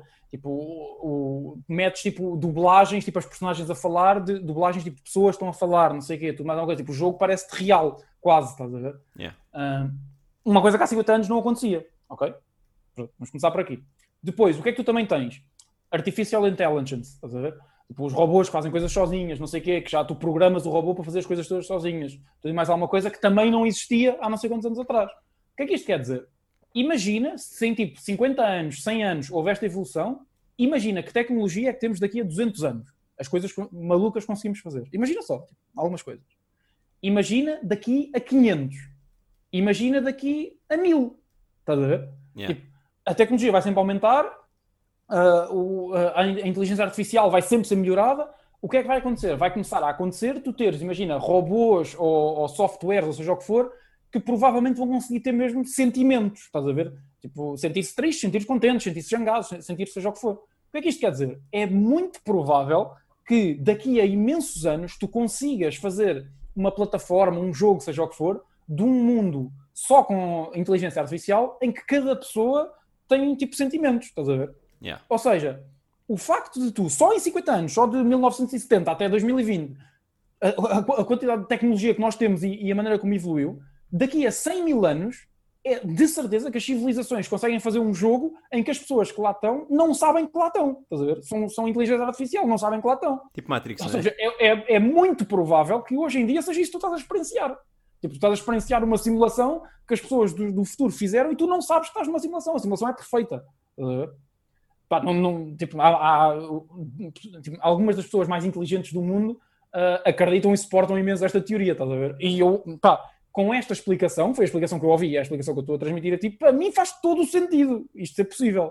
Portanto, já, diria que é isso. Yeah, o Rafix diz FDS, não sou o único a pensar nessa da simulação, graças a Deus. Já me chamaram tantas vezes maluco. O Elon Musk diz que tem a certeza que vivemos numa. Eu acho que, Yeah, ele, disse, yeah. eu acho que ele disse que era 99 ponto. Não, não foi a certeza, mas foi quase, como qualquer coisa. Pá, e é, Yeah. tipo, se tu pensares, imagina, imagina a tecnologia que tu tens daqui a 100 mil anos. Yeah. Tu consegues criar um mundo num computador de ah, ah, inteligência que tem sentimentos, estás a ver? Que é perfeitamente o que tu podes estar a viver hoje em dia e não sabes.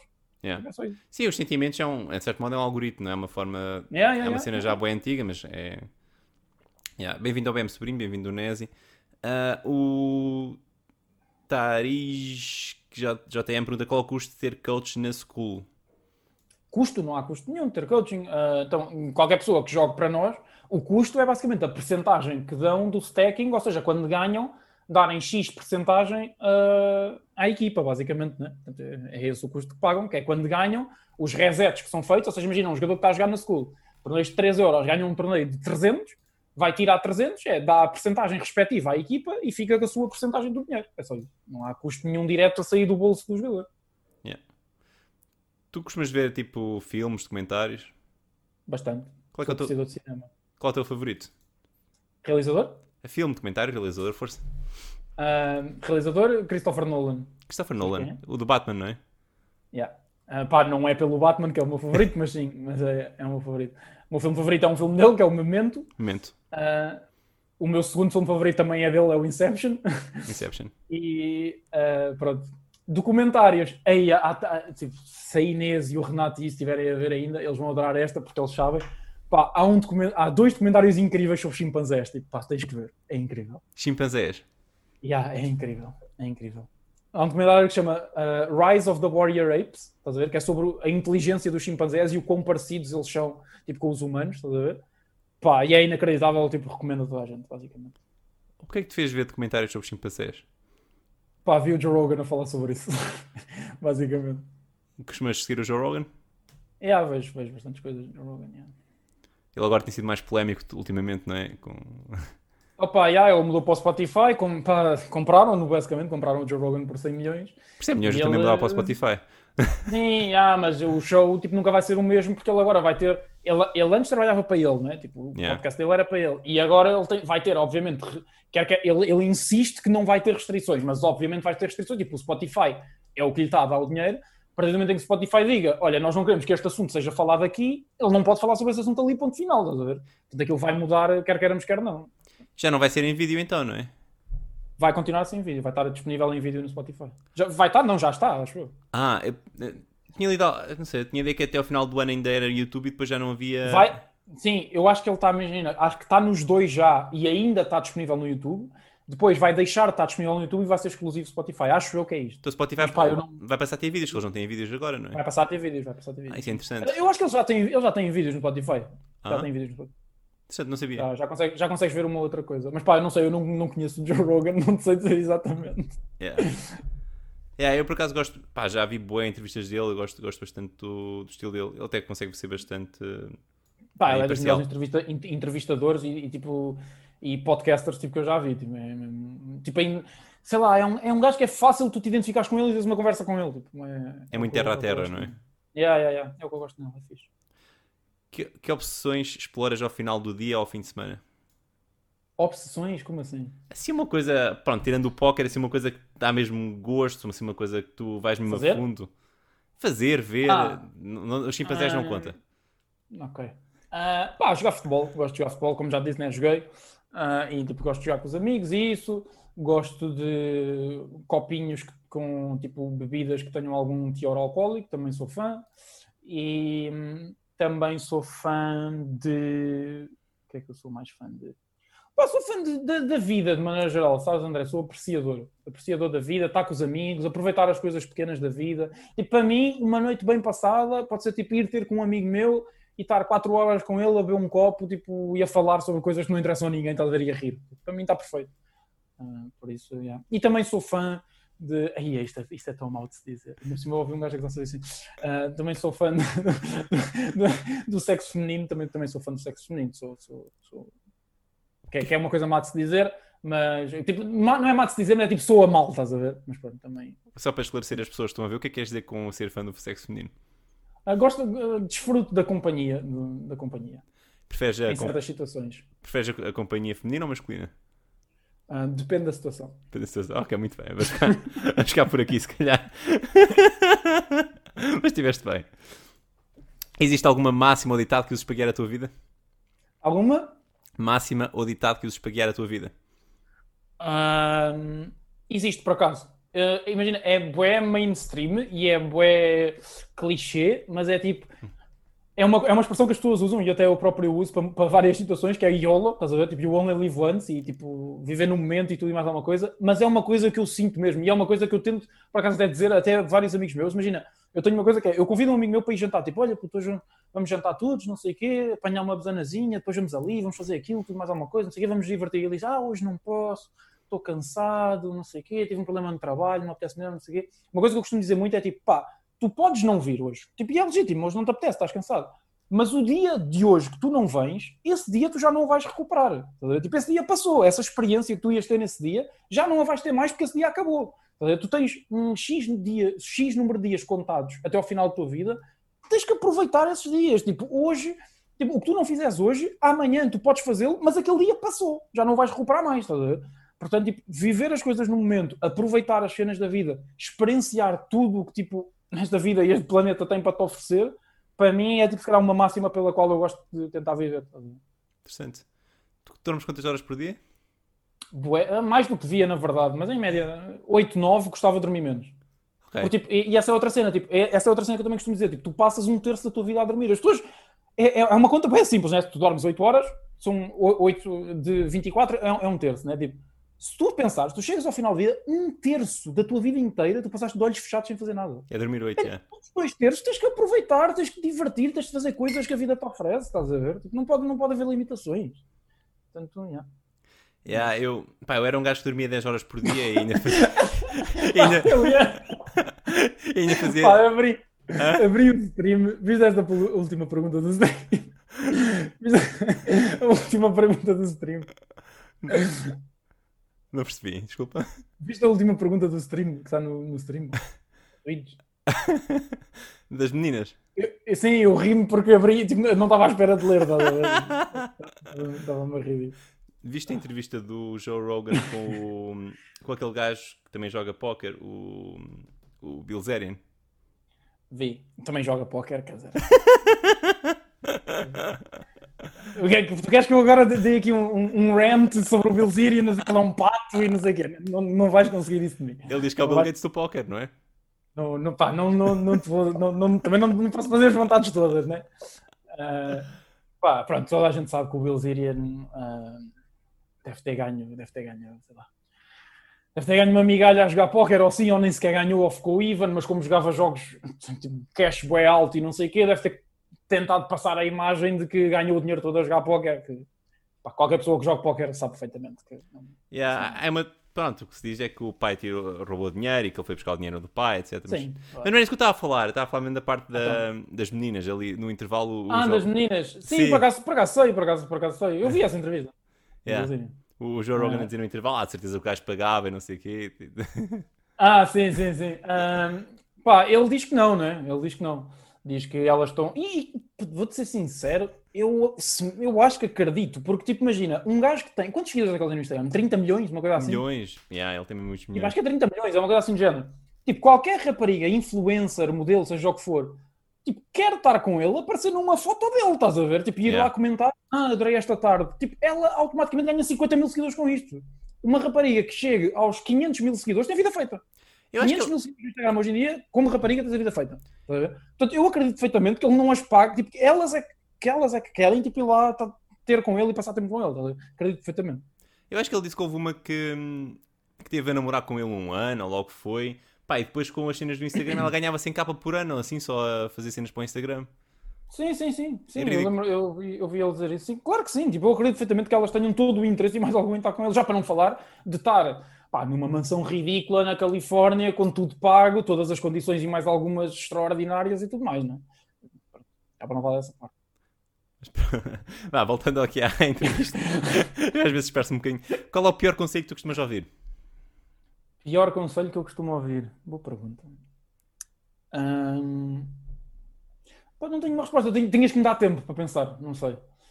Uh... Tinhas que me dar tempo para pensar. O pior conselho.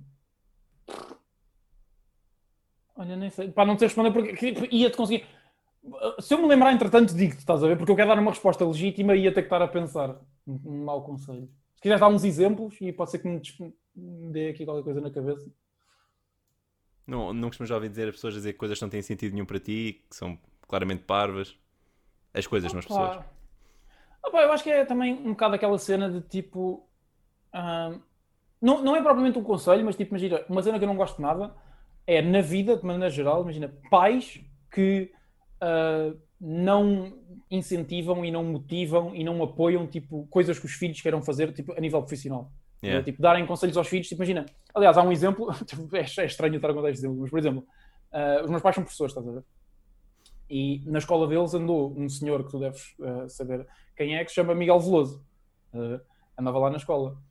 E jogou no Sporting, jogou na seleção, etc. Estás a ver? E os professores, estás a ver, tipo, diziam coisas do género, tipo, pá, Imagina, ou ele não imagina que eles não estudavam ou chumbavam num teste, ou seja o que for, tá os professores diziam coisas do género tipo uh, pá, caga nisso do futebol, futebol não dá nada, uh, devias estudar, aplicar-te na escola e tirar um curso superior, tipo esses estándares da sociedade, estás a ver? Tipo, acabares a escola e tirar um curso superior, teres um trabalho das 9 às 5, criares uma família, fazes tudo. Tipo, isso é um conselho péssimo. Tipo, pá, se tu tens paixão por alguma coisa, se tu acreditas que consegues ser bom em alguma coisa, pá, segue essa coisa. Tipo, ninguém te tem que mandar abaixo, ninguém te tem que te desincentivar, muito menos pessoas que são próximas de ti e pessoas que vão ser as pessoas que te apoiam mais, estás a ver? Eu já dei este exemplo mil vezes, tipo, se eu tiver um filho e o meu filho quiser ser bailarino e tiver uma paixão incrível pelo balé e queira ser, pá, pai, quer ser o melhor bailarino do mundo, estás a ver? Eu vou-lhe dizer, bora, vamos descobrir a melhor escola de balé, de balé tipo, aqui em Portugal, tipo, meter-te lá, treinas, vais fazer treino físico em casa, vais fazer treino, vais ter treino mental, vais ter isto, vais ter aquilo, tipo, estás a ver? Uma coisa que é completamente fora, tipo, que se calhar 99% dos pais vão dizer, pá, ah, mas a estudar história, ah, mas a saber em que ano é que foi a independência de Portugal, está a ver? Mas deve ser incrível para as miúdas, um gajo andar no balé. Esperam já miúdas depois. pois pá, não sei, não sei. Não conheço ninguém que faça. faça... era, era mesmo.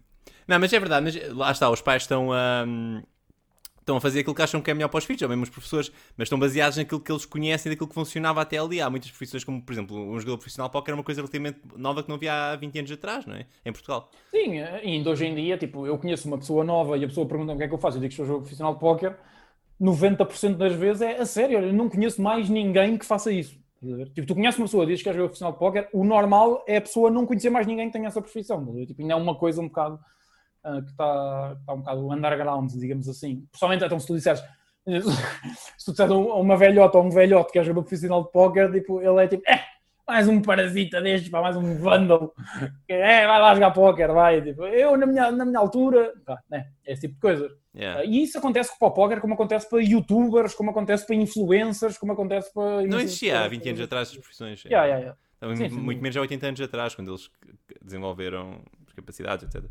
É, é, uhum. é, é difícil. Eu, aliás, eu até acho que para vocês, da vossa altura, tipo, tu já jogas póquer há muito mais anos que eu e já eras profissional, tipo, muito antes de eu sequer ser, ponderar ser profissional de póquer, tipo, eu dou-vos mérito porque se é o que é hoje em dia e o que era há dois anos e há três anos quando eu me tornei jogador profissional, eu nem imagino o que era há dez, ou seja, o que for, quando vocês começaram. Então ainda devia ser pior.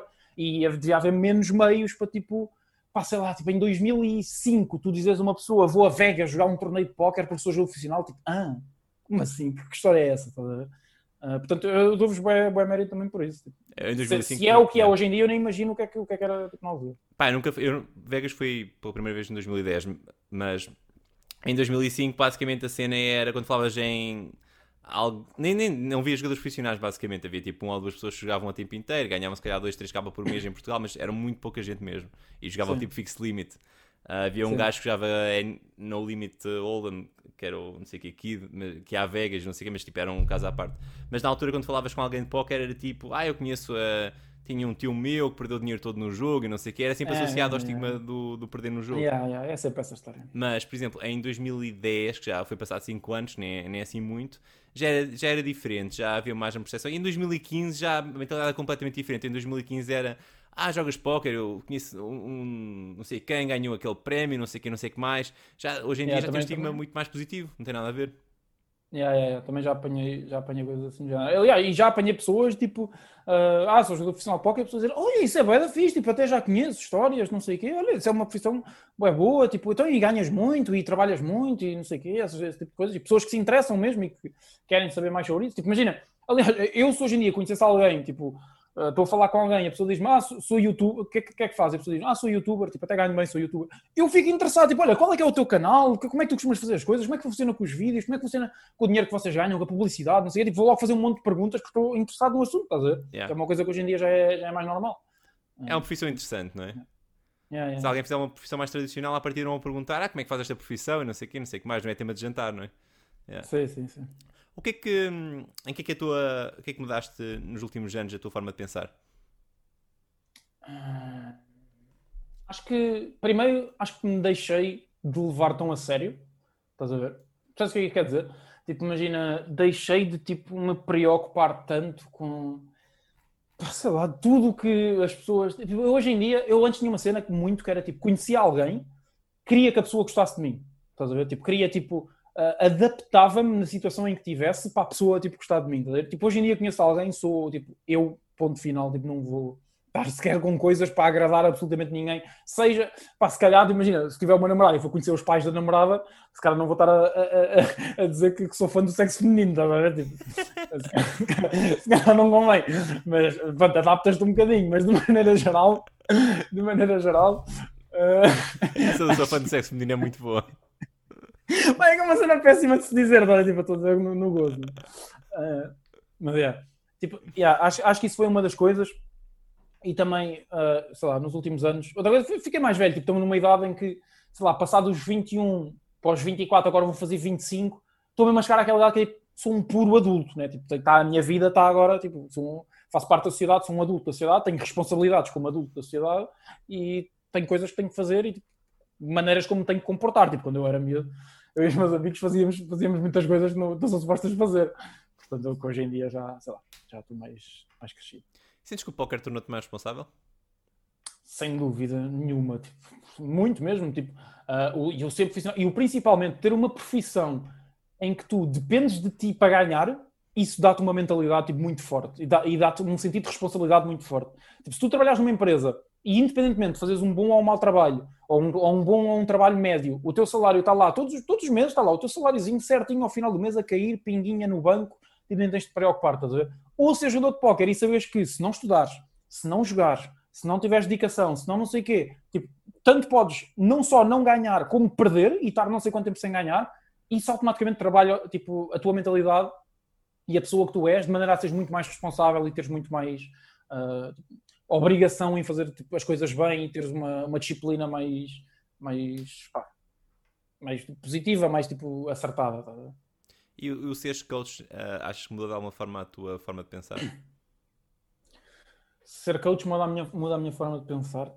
Ah, não, ah, não sei, eu acho que ser coach ajuda mesmo ao meu jogo, estás a ver? Tipo, o facto de eu estar. Muitas vezes eu estou. Isto acontece várias vezes. tipo, Eu estar a explicar um spot a alguém e à medida que estou a explicar, estou a meio da minha explicação e não estou a gostar. E digo tipo assim: espera aí, deixa-me deixa pensar mais um bocadinho. Yeah. Depois penso, pá, a explicação que eu estou a dar não tem assim tanto sentido, porque na verdade o range deste gajo, quando abre, não sei o quê, não... olha, puto, esquece o que eu disse. Na verdade, o que nós devíamos estar a fazer aqui, tá e eu nunca tinha descoberto isto se eu não tivesse a explicar em voz alta a alguém. Tá a ver? Tipo, nunca tinha descoberto que estava a fazer mal este spot ou que estava a pensar mal este spot. Portanto, tipo, dar coaching também me ajuda bastante a mim ao meu jogo pessoal. Aprendes quando estás a ensinar. Yeah, yeah, sem dúvida. Boa. Yeah, pessoal, uh, a meu nível de entrevista era as perguntas que eu tinha para fazer. Estou muito contente com, a, com as respostas. Agora é a vossa vez. Se tiverem alguma pergunta que queiram fazer, já houve aqui algumas Se quiserem perguntar, uh, estão à vontade. Podem, podem perguntar sem filtro, mas com juízo. Com juízo. Uh, e eu, eu posso responder ao que quiserem. Yeah. Já agora, Se tiverem um... interesse, obviamente. Acho que vão aparecer perguntas, tá? É pessoal muito forte que te conhece bem e vão fazer perguntas muito específicas. Já, já, já agora, tu, enquanto não aparecem as perguntas, tu hoje em dia, quando estudas póquer, o que é que fazes? Um, faço várias coisas. Faço, tens várias, vários tipos de coisas que podes estudar. Podes estudar, por exemplo, os teus maiores potes perdidos dos últimos meses, tipo filtrares e veres se estás a cometer algum erro nos potes grandes que estás a perder.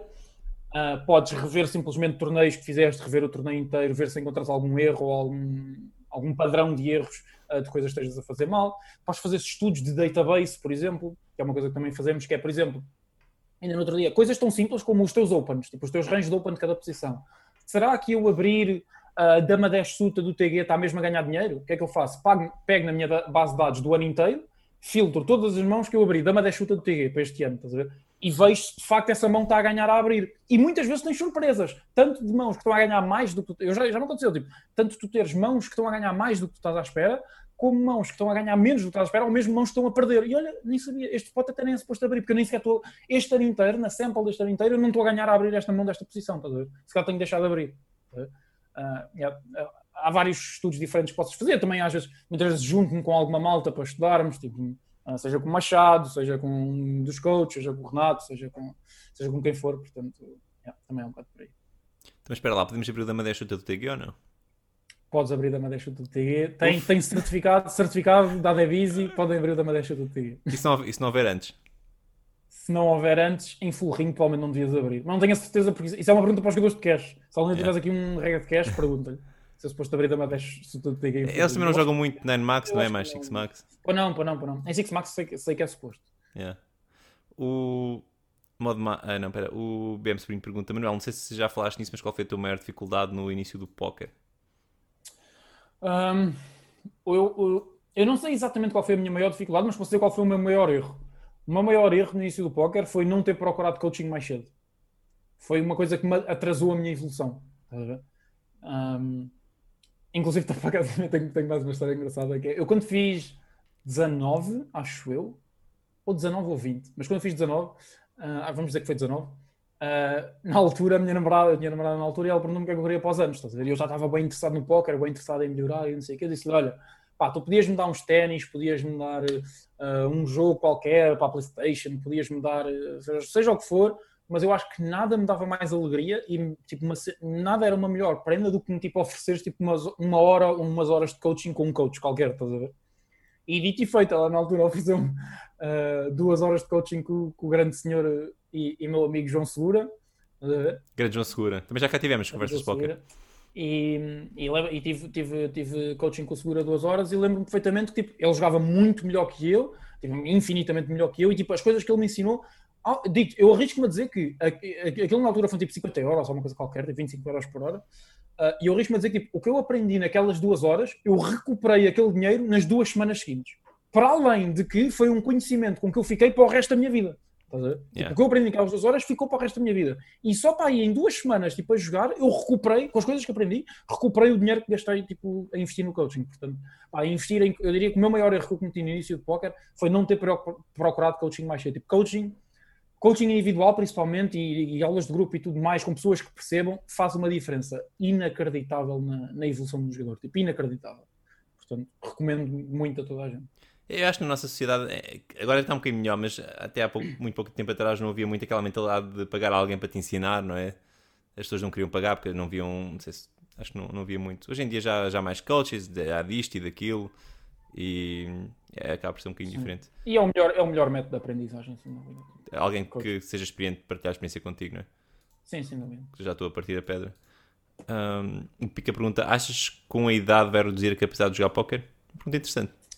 Uh, tudo interessante. Eu não diria a capacidade em si, mas diria se calhar pode acontecer é a motivação, né? Tipo, à medida em que eu for quebrando mais milestones do póquer, né? À medida que eu for jogar um EPT, à medida que ganhar um torneio grande ao vivo, à medida que jogar o main event de Vegas, à medida que faça mais dinheiro com o póquer, tipo, vai chegar a um ponto em que é tipo, tenho 30 anos, estás a ver? Tipo, daqui a 6 anos, por exemplo, tenho 30 e. e, e tipo, pá, já fiz o que tinha a fazer, tipo, já não sinto que haja muito mais. O que é que eu posso fazer agora? E jogar um 100 capa só porque sim? Tipo, não, tipo, já acho que já, já fiz o que tinha a fazer. Pode, pode acontecer é perder motivação, basicamente, acho eu. Mas capacidade diria que não. Tu tens, imagina, eu não sei exatamente, pá, eu não quero ofender ninguém, mas tipo, uh, há os regulares, tipo, há muitos regulares muito bons, que são tipo mais velhos, estás a ver, do que eu, uh, mesmo de torneios. Tipo, eu não sei exatamente que idade, que idade é que eles têm, mas tipo, eu não vejo que a idade afeta a qualidade de nenhum regular, sinceramente. Tipo, os regulares que são bons, tipo, podem ser mais velhos e continuam tipo, a partir de uma coisa. Tens o exemplo, por exemplo, do Fred, tipo o Lord Dogs, eu não sei exatamente que idade é que ele tem, mas tipo, é um ultra top rank cash, estás a ver? E não, a idade não quer dizer nada, tipo, continua lá, de certeza, a parti-los. Portanto, não, acho que não, não é por aí. Yeah. Por acaso aconteceu-me aquilo que tu disseste de perder a motivação aos 30. A sério?